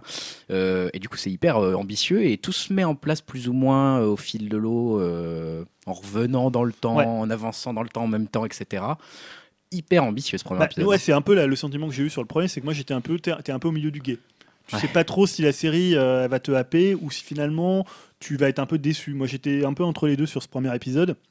Alors déjà, ouais, on en a parlé tout à l'heure. euh, Est-ce que c'est le nouveau Game of Thrones? Alors je trouve bon, c'est un peu prématuré de dire Ouais. ça. Est-ce que c'est intéressant? C'est vrai qu'il y a toujours des étapes dans les séries. Euh, on en avait parlé. Il y a des justement les gens qui écrivent sur les séries euh, classifient des Mm. périodes de séries. C'est vrai que Mm. Game of Thrones a marqué quand même une période. Est-ce que Game of Thrones Alors ce qu'il y a, c'est que c'est une série qui est quand même assez sur le premier épisode qui réfléchit sur ce qu'est une série. Ouais. Puisque en fait dedans, donc il y a ce parc d'attractions et forcément il y a des gens qui le font vivre, Mm. qui sont un peu des figures de showrunner comme il y a dans les séries et qui imaginent ce qui peut être bien, ce qui peut être pas bien de Bah, qui faire écrivent les scénarios en qui écrivent les scénarios. Donc il y a une mise en abîme de toute la façon de faire une série. Donc c'est une série, euh, comme ça a été pas mal écrit, qui a digéré un peu tout ce qu'ont fait les séries, notamment Game of Thrones, qui sont des séries beaucoup plus premier degré. Là, il y a un espèce comme ça de recul Ouais. euh, où c'est déjà pour des gens qui connaissent l'univers et les codes de la série. Donc ça, c'est moi j'ai trouvé que c'était vraiment le truc qui était intéressant. Je sais pas si ça va être poussé parce que tu as quand même des intrigues à l'intérieur. euh, bah, tu sens qu'il y a des prémices, donc sur le premier numéro, des prémices d'intrigues entre les gens qui font vivre cette série, entre ce que j'appelle le showrunner, les gens qui sont peut-être un peu plus haut placés, qui vont diriger, qui ont des ambitions. Tu sens déjà qu'il y a des choses qui vont se mettre en place. Euh, ça, je trouvais ça vraiment intéressant dans la façon dont il y avait une, euh, c'était de la méta-série quoi. Ouais, clairement, bah, ce- cette dimension, elle est super bien faite, elle est passionnante, quoi, déjà. Parce que justement, ce- le fait de faire ce parc d'attractions qui réunit violence, sexe, c'est un peu aujourd'hui la façon dont tu crées une série. Ouais. C'est-à-dire une série maintenant qui marche, c'est une série où il y a du sexe, de la violence, Game a- of Thrones, quoi. voilà, Game of Et des dragons, quoi. où il y a des là il n'y a pas de dragons mais peut-être qu'ils peuvent aller à un autre univers où, il y aura des dragons et euh, voilà en même temps tout est programmé et en même temps tu te dis ceux qui jouent dedans vont se rebeller contre ça c'est un peu ce qu'on imagine euh, à la fin du premier épisode Euh, et pour euh, poursuivre avec la comparaison de Game of Thrones je trouve qu'ils ont réussi à faire, à faire le générique le plus chiant depuis Game of Thrones alors moi je sais que des gens trouvent Ah. le, gé- le générique de Game of Thrones génial moi je le trouve totalement insipide Moi, je le trouve super bien fait. Ah, moi, franchement, il est génial. le- Oh là là, Et mais alors, quand tu l'as vu une Game of fois moi, je trouve que le générique de Westworld est encore mieux réussi parce qu'honnêtement, euh, puisque donc c'est un générique où on voit la fabrication des androïdes et ce qui est intéressant, c'est que les machines qui sont en train de fabriquer les, androïdes les font en train de s'animer en fait. On les voit, ils sont en train d'être fabriqués, mais en même temps déjà animés et presque déjà en train de mourir quelque part ou quelque chose comme ça, parce qu'on voit une sorte de cavalier de l'apocalypse, etc. Ouais. C'est- très visuel, quoi. C'est très presque ésotérique hein, ce, ce générique et moi je le trouve très bien fait. Mais bon, Et voilà, donc après on en parlait dans, on en parlait tout à l'heure quand on parlait de l'IA qui avait créé une chanson. Après toute la, réa- la, la réflexion de la série, elle va justement être sur les IA, euh, sur ces androïdes qui Mm. vont, euh, bah, se, je sais pas, je sais pas comment dire, se rebeller ou qui vont comprendre finalement. euh, Qui vont développer une conscience peut-être. vont on développer une pas, conscience, ouais. On C'est sait une sorte de ça. Donc ça voilà. ressemble un peu à Battlestar Galactica, je trouve, dans cette euh, Ouais, c'est ce que certains ont dit. Moi, j'ai pas vu. euh, Euh, pas, toi, du Ah, tu voilà, l'avais ça vu, toi m'intéresse. Ah ouais, bah honnêtement, j'ai retrouvé ça très rapidement dans Westworld. Je me suis dit, oula, mais c'est Battlestar Galactica là en fait. C'est-à-dire que bah, dans Battlestar Galactica, c'est des androïdes qui prennent conscience qu'ils sont des androïdes, qui prennent conscience que euh, il y a des, ils, voilà, ils sont, ils veulent être autre chose que ce qu'ils sont. Enfin, tu vois, il y a toute cette question-là qui est déjà, Ouais. qui est déjà posée. Qu'est-ce que c'est d'être être un, être humain? Est-ce qu'on peut aimer quand on est un androïde? Enfin, plein de petites questions qui, j'imagine, vont être posées dans ouais, Westworld puis aussi. bon, qui parcourt toutes, euh, tous les Toutes films les créations, voilà, science-fiction, euh. les, les moutons électriques. Alors est-ce que tu as trouvé la aller réalisation euh, à la hauteur sur le premier? Moi, j'ai trouvé ça parfois un peu limite. hein. Euh, je l'ai trouvé quelconque, pour Un être peu honnête. quelconque, voilà, Ouais, c'est- je l'ai trouvé quelconque, je l'ai trouvé efficace, mais euh, pas de pas justement comme dans un Mister Robot que j'évoquais, de- Ouais. d'angle de caméra où tu te dis waouh, ils ont travaillé le truc, pas un, choix de, de champ contre champ euh, complètement audacieux. Non, c'est vraiment, euh, on montre quelqu'un qui parle, on montre quelqu'un qui répond. Quoi. Tu vois, à part peut-être, bon, il y a une scène d'action, bon, qui est pas la plus, tu vois, la plus réussie. euh, notamment, c'était le mec d'ailleurs qui jouait dans Love Actually. là. Ouais. Voilà, le beau gosse, hein, ça c'est pour ceux qui, qui vont s'y intéresser. Et euh, non, voilà, c'est pas, il y a pas, c'était ouais, comme tu dis, c'est quelconque. Alors apparemment, le deuxième épisode relève un peu le niveau en termes de réalisation. Mm. Euh, là, c'est vrai que c'était vraiment une exposition et comme il y a une vraiment une mécanique Mais je qui trouve est mise en une, place. c'est une exposition quand même qui prend le courage, par contre, sur le, par- enfin comme tu l'as déjà souligné, sur le parti scénaristique, d'être un peu une exposition complexe, on va dire. C'est une Ouais. exposition Ah oui, oui. par l'inverse, c'est une exposition qui marche à l'envers, à la fois dans le temps, à la fois sur les protagonistes, en te montrant d'abord les autres plutôt que les, les gens qui vont aller dans le parc, en fait, auxquels on pourrait plus s'identifier. Ouais. Euh, ils ont pris le parti de se dire, euh, on fait tout à l'envers et on expose la série comme ça, et c'est hyper. euh, Ouais, c'est ça, parce que le truc facile, ça aurait été de prendre un mec lambda Bah, qui vient payer son billet comme voilà, si c'était le ça. spectateur qui rentre. Tu rentres dans le parc. Et Ça, c'est pas l'épisode vraiment, 2, en fait. Voilà, c'est pas vraiment ce qu'ils font sur cet Non, épisode ça 1. c'est l'épisode 2 et pour le coup tu te dis ah d'accord donc ça c'est l'autre point de vue et bon c'est du coup beaucoup moins ambition euh, au niveau scénaristique dans l'épisode 2 mais compensé effectivement par toujours euh, le fond de l'histoire et Ouais. des questions qui vont être intéressantes. Donc voilà, moi je vais, je vais regarder l'épisode 2 ce soir qui passe sur Mm. euh, OCS. Euh, le- au niveau du casting des, des jeux etc c'est quand même euh, très ouais, juste. c'est- c'est Très- super intéressant, Après, on- bon, le personnage d'Anthony Hopkins, on sait pas encore Non. trop ce qu'il ce qu'il fait là. Moi j'aime bien le personnage, on croit que c'est Ed Harris hein, qui joue le mec au chapeau. Ouais. euh, qui Le- est très très classe, mystérieux, l'homme mystérieux, donc on sent que c'est un client qui est là depuis longtemps et Mm. qui est voilà, qui, qui- bon, qui, qui outrepasse un peu les limites du jeu, j'ai l'impression. Il va un peu loin, on va dire. Et euh, donc voilà, je trouve qu'il y a quand même des bonnes idées. Tu sens, comme disait tout à l'heure Dim, ça peut être développé peut-être sur d'autres univers. hein. Tu vois, il y, y a un potentiel et il y a quand même voilà, tu parlais de la réflexion sur les androïdes, c'est assez intéressant. Donc voilà, moi je suis curieux d'en voir plus, mais j'ai pas non plus été complètement conquis euh, par le premier épisode. Ouais, nous on a effectivement intéressé on a on a coupé la télé enfin on a, on a éteint la télé en se disant intéressant. Voilà, À ça. voir, quoi. Ouais, tu te dis ça a du potentiel, mais tu t'as pas un truc, tu dis putain c'est extraordinaire. Après c'est Mais difficile. ça, hein, ça a l'air mieux que le film en tout cas. J'avais pas vu le film. hein, Ouais, mais- j'ai pas vu non plus. moi. Bah, moi j'avais essayé de le regarder quand j'étais plus jeune, enfin j'étais plus jeune aussi, mais j'avais trouvé ça chiant, je me pas regardé jusqu'au bout. Il s'appelait Monde Ouest à l'époque. Monde Ouest. Monde. Ça fait un peu Cora, tu sais, ça fait un peu chaîne de supermarché. Monde Ouest, bienvenue. Et tu avais un deuxième, euh, une deuxième, un deuxième truc dont tu nous as jamais parlé encore. Julien, j'hésite à te laisser parler. Justement, c'était pour finir, je voulais mettre un point final à The Witcher 3, puisque après euh, 330 ou 400 heures de jeu, je crois que c'est ça, j'ai regardé mon, mon compte, j'ai- j'arrivais en tête de tous les... Tu sais, dans- sur Xbox One, Ouais. sur Xbox One, tu as un classement de, euh, par rapport à tous tes amis qui ont joué au jeu, tu peux savoir le nombre d'heures qu'ils ont fait. Et c'est toi le premier. Ah oui, là, sur, euh, j'étais mais de, de, de moins de 200 heures. quoi. Et euh, donc voilà, j'ai fini euh, Blood and Wine, qui est la, la seconde extension, extension, de, de The Witcher 3 qui est sortie, qui était sortie en juin, je crois, et qui est à mon avis ce que c'est des projets que tu as fait de mieux à la fois en termes d'écriture, en termes de rythme. Euh, voilà, c'est pour juste, je vais pas spoiler, mais ça parle d'un serial killer et de vampire. Les personnages sont super bien décrits, je pense notamment au personnage de Régis, à Anna Orietta, à, la- à sa sœur. Il y a vraiment des super personnages, des trucs très touchants. Il y a notamment un, toute une partie sur une relecture des contes. Euh, dans l'univers de Witcher 3, dans, voilà, c'est super bien foutu. Voilà, moi je trouve que c'est un jeu qui était vraiment génial. Je que j'y ai passé un peu trop de temps, donc ce qui fait qu'à un moment tu apprécies un peu moins quand Mm. t'as- parce que les mécaniques sont toujours forcément les mêmes. hein, euh, et euh, forcément sur un, mais voilà, ce scénario-là, il est vraiment excellent, super bien rythmé, meilleur que Heart of Stone, qui était plutôt bien, mais qui était un peu longuet sur sa partie, euh, partie principale. Mais il y a toujours des tonnes de choses à faire, et surtout c'est une nouvelle région, c'est la région de Beauclair, alors que l'autre utilisait une région qui était déjà dans le jeu de base. Et là, c'est une toute nouvelle région qui ressemble un peu au sud de la France ou au sud de l'Italie. ouais. Euh, mais version médiévale avec euh, notamment pas mal de, de trucs liés aux chevaliers et pas mal de trucs liés aux chevaliers des tables rondes. Il y a beaucoup de clins d'œil à ça. Il y a beaucoup de clins d'œil aussi à, notamment il y a un clin d'œil à Astérix qui est assez drôle. Voilà, il y a plein de petits clins d'œil comme ça au Seigneur des Anneaux. Il y a toujours des trucs un peu planqués, des, des petits easter eggs dans, dans Witcher 3.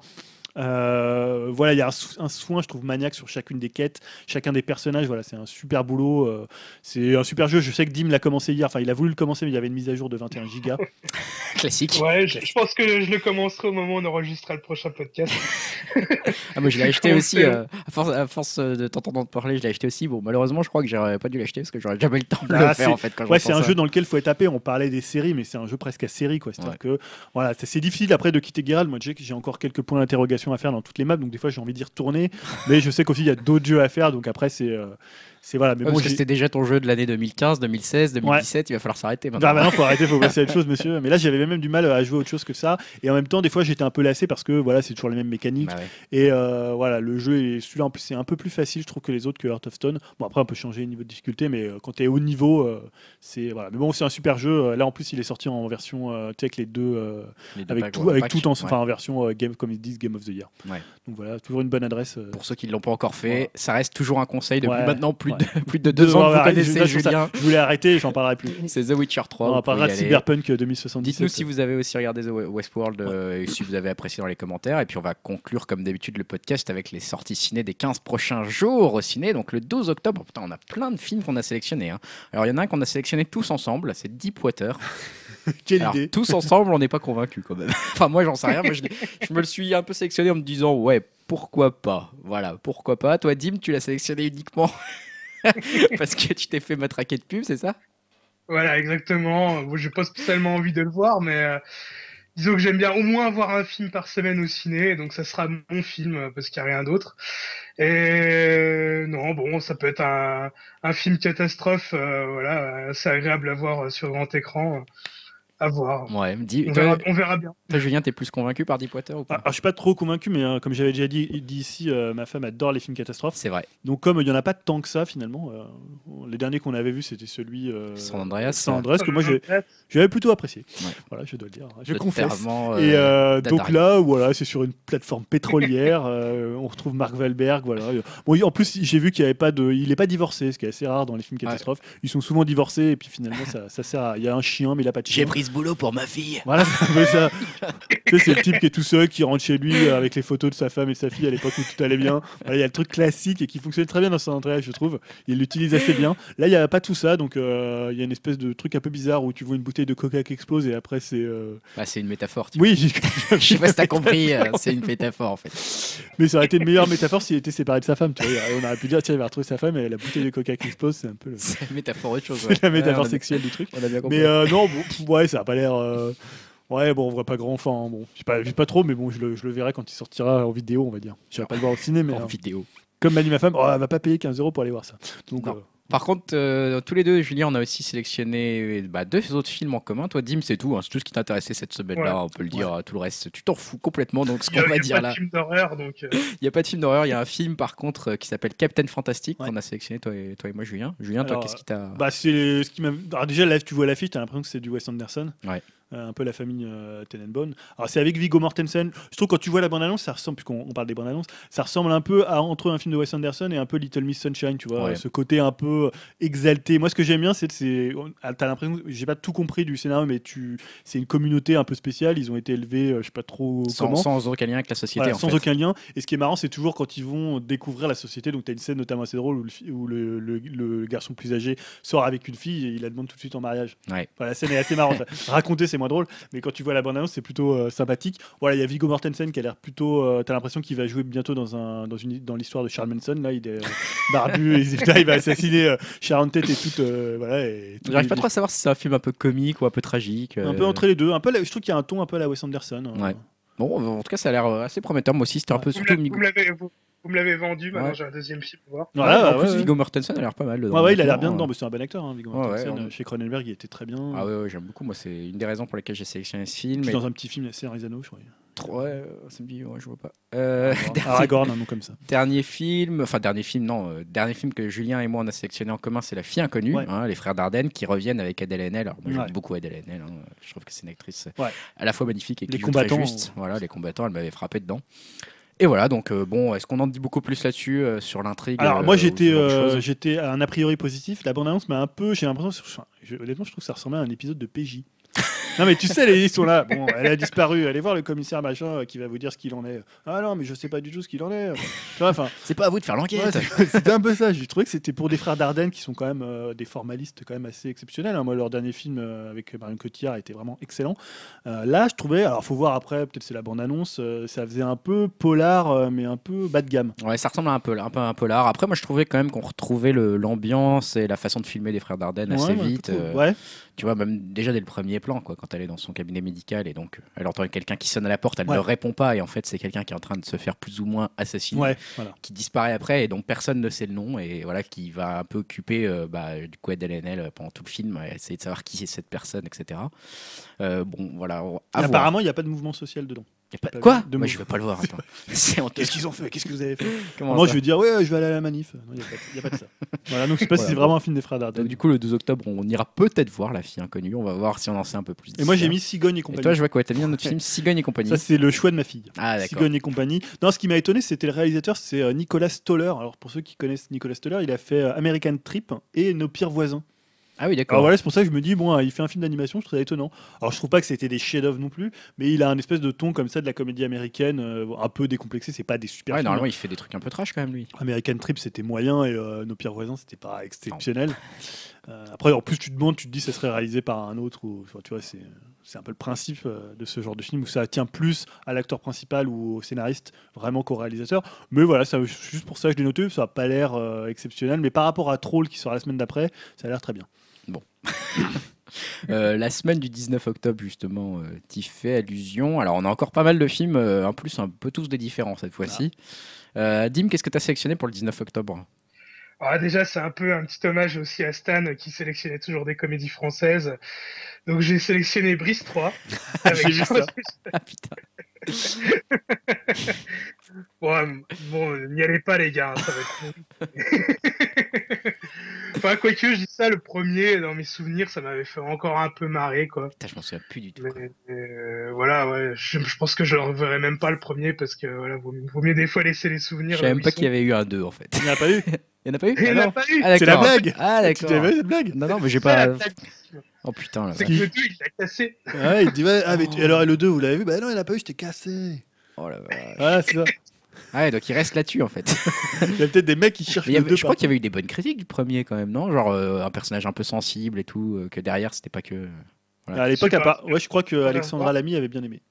Elle avait mis une bonne critique. euh. il me semble. Maintenant, elle, elle va beaucoup moins bien aimer. Bah, je sais pas, peut-être qu'ils vont faire la politique que font beaucoup de films, c'est de mettre des critiques spectateurs sur les, sur les affiches. Tu sais, le truc. euh, C'est ça. euh, Exceptionnel. euh, je sais pas, t'as genre euh, Ginette du 33, euh, un film avec beaucoup d'émotions. J'ai bien rigolé. J'ai- Jean du Jardin est génial. Il est hilarant. Ouais, donc Brice 3, Dim, Tira, ça sera ton film de la semaine pour le 19 Euh, ouais, non, j'irais plus voir, à mon avis, quand même Jack Reacher. Ouais, Jack euh, Reacher. avec Tom Cruise. Ah, ça a l'air violent, hein, j'ai vu la bande-annonce, euh, ça castagne. hein. Ouais, ouais, ça castagne aussi. Hein. J'ai pas vu le premier, moi j'ai trouvé ça violent. John Wick. C'est pas une suite ce truc? Si, si. Ah si, Si, si, il y avait déjà eu un premier John Wick qui était pas Non, euh, John exceptionnel. Wick. tu- non, Jack Reacher. Jack Reacher. T'as dit John Wick. quoi? John Wick. Ah, excusez-moi, hein, c'est la- fatigue. Donc, euh, ouais, Jack Reacher, le premier n'était n'était pas exceptionnel, mais voilà, comme tu disais, Stan, euh, la bonne annonce du 2, euh, ça donne quand même un peu envie. Mais bon, après, je vais aller le voir, mais sans grande motivation. Euh, je conseillerais quand même plus à nos auditeurs de rester chez eux euh, et d'attendre le 21 octobre pour regarder la saison 3 de Black Mirror. Mais bon, ça, on en a déjà parlé. Je suis assez d'accord avec ce conseil. Enfin, moi j'ai mis d'autres choses du coup, et toi aussi, Julien. Comme quoi, il y a pas mal de choses qui sortent Ouais. cette semaine-là du 19 octobre. Toi, t'as mis un truc qui s'appelle Apnée, c'est quoi ça par exemple? Ah ouais, alors Apnée, t'as pas vu la Non, pas du C'est un ovni total. Euh, c'est une comédie française, moi je connaissais pas du tout. euh, je sais pas, je me suis dit, tiens, faut quand même un peu sortir de son, sa zone de confort en regardant les bandes annonces. Euh, et ça a l'air complètement barré Ouais. entre, euh, on va dire, entre les combattants euh, pour le côté un peu bande de potes et euh, euh, comment, euh, comment il s'appelait, euh, Carven et Delépine. Ah oui, d'accord. ce côté très barré. Euh, ça commence, c'est euh, trois personnes qui arrivent dans une mairie et qui veulent se marier à trois. Donc il leur dit non, c'est pas possible, vous pouvez marier avec deux personnes d'un même sexe, d'un sexe différent, mais pas à trois. Et c'est que des trucs comme ça. À un moment, ils veulent, en fait, ils veulent une famille, donc ils vont chez des gens euh, pour se trouver une famille. Mais c'est un film à sketch en fait. Ah, Ça a l'air d'être à la fois des sketchs et en même temps, euh, tu vois, il y a des, ça a l'air d'être quand même une, une histoire. En, en fait, c'est une, j'ai regardé un peu, c'est, euh, c'est une troupe de théâtre à la base D'accord. et qu'a voulu, ils ont voulu faire un film. En fait, ils ont un cadre, mais il n'y a pas de dialogues qui sont écrits. Et euh, pour que les acteurs dedans euh, soient complètement libres d'improviser à l'intérieur des, des séquences qu'ils mettent. Ah, je vous conseille vraiment, ça s'appelle Apnée. Apnée. Euh, c'est vraiment un ovni, moi ça m'a donné envie de voir. Alors après, c'est le problème sur une bande-annonce d'une minute trente, est-ce que ça tient Ouais. sur la durée du film? Mais c'est un univers complètement singulier. À un moment, tu vois des types qui sont tout nus en train de faire du, de la pat- du patin à glace.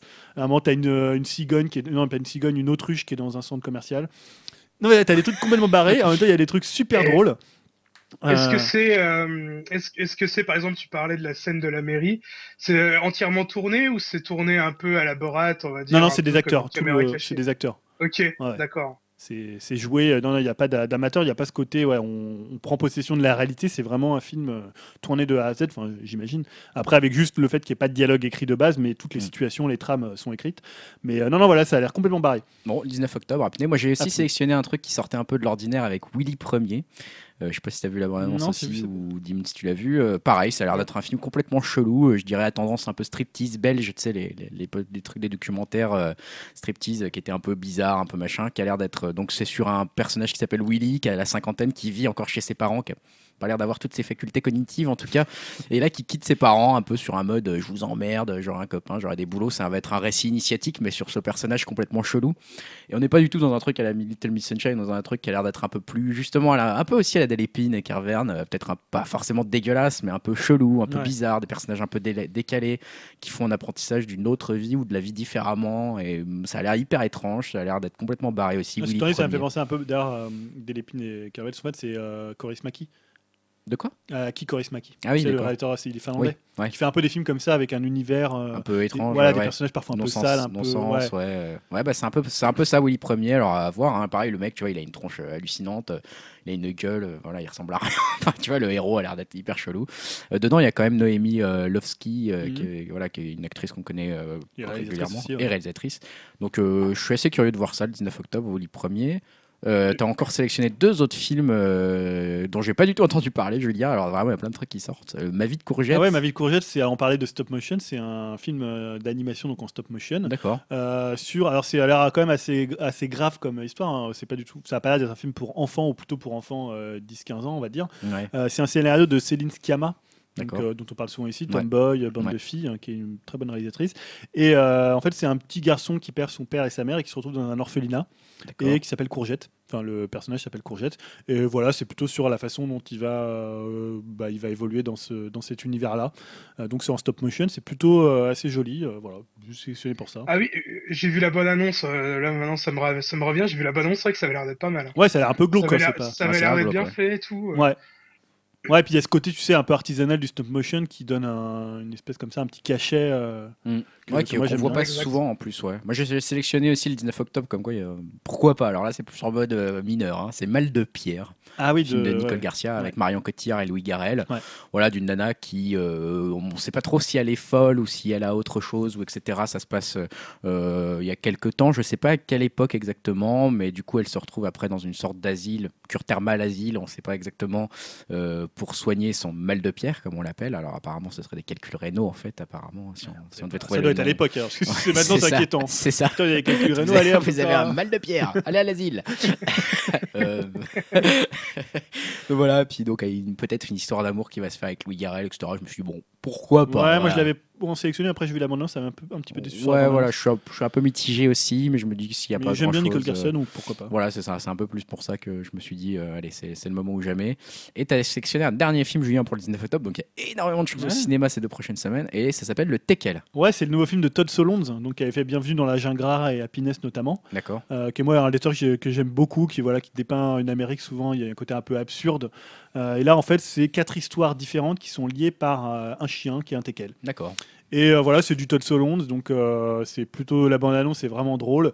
Il y a un côté un, peu- un peu euh, humour à froid, comme il y a toujours chez lui. Donc moi j'avais beaucoup aimé Bienvenue dans la rare. Après c'est vrai que bon, Happiness c'était très bien. Après il a fait peut-être des films un peu plus, un peu plus mineurs. On l'a peut-être un peu perdu. Je sais pas si c'est le film à comparer à Tim Burton. Est-ce que c'est le film du retour de Todd Solondz? Mais c'est plutôt un réalisateur qui est plutôt intéressant.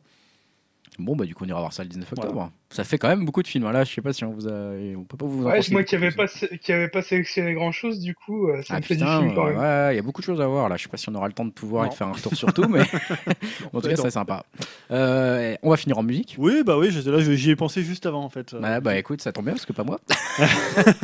Euh, oui, c'est un album qui est sorti, je crois, il y a peut-être un mois. Donc Ouais. c'est pas tout à fait dans l'actualité. C'est le nouvel album de Off Montréal. D'accord. Donc Off Montréal, moi qui est un groupe que j'adore, qui avait vraiment entre guillemets explosé dans les années 2000, euh, Mhm. 2000-2005, avec notamment un album qui s'appelait Hissing Fauna.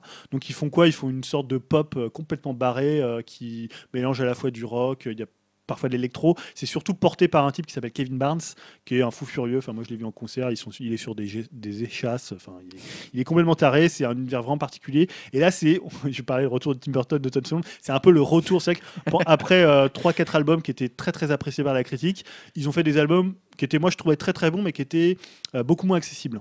Donc des trucs très très barrés. C'est voilà, c'est le principe avec ce genre de personnalité, c'est qu'à un moment donné, bah voilà, ils vont, euh, ils partent un peu dans tous les sens et euh, tu peux ne plus suivre. Et là, c'est un peu le retour à une version beaucoup plus pop, euh, beaucoup plus écrite, un peu moins brutiste. Et le morceau, ça s'appelle It's Different for Girls. Il est d'ailleurs sur la sur le le comment Spotify sur Upcast, Upcast comment 2016 avec tous les morceaux de 2016. Euh, voilà, et l'album, je sais plus le nom de l'album, mais voilà, vous le trouverez. très très bon morceau, très pop. Ils sont revenus un son très très pop. euh, donc voilà, il y a beaucoup en plus de références à la littérature française chez euh, Kevin Barnes. Donc euh, là, notamment à Lautré Hamon. Et euh, voilà, moi je le trouve le morceau excellent. Il est différent for Girls. Eh ben, on vous laissera donc avec Off Montréal, It's Different for Girls. Euh, on vous dit du coup à dans peut-être 15 jours environ, hein, Ouais, le temps oh. qu'on essaye l'Ocu- le- l'Oculus, non, le PlayStation VR, qu'on fasse VR un et qu'on retour. fasse un retour et qu'on suive un petit peu l'actualité techno. Et puis divertissement et jeux vidéo. En attendant, on peut se retrouver sur upcast.fr. hein. Venez nous mettre des commentaires, venez nous dire ce que vous avez pensé de Westworld, venez nous dire de tout, tout ce, que, ce que vous avez pensé de la chanson écrite par une intelligence artificielle, tout ça, tout ça. Euh, et puis vous pouvez aussi un peu nous retrouver sur Twitter avec euh, arobase upcast France. Euh, N'hésitez pas à venir nous mettre des étoiles aussi sur iTunes, ça permet qu'on soit mieux référencé. D'ici là, on vous dit à dans 15 jours. Et puis bah à plus tard. Salut Allez, à tous. bientôt. Salut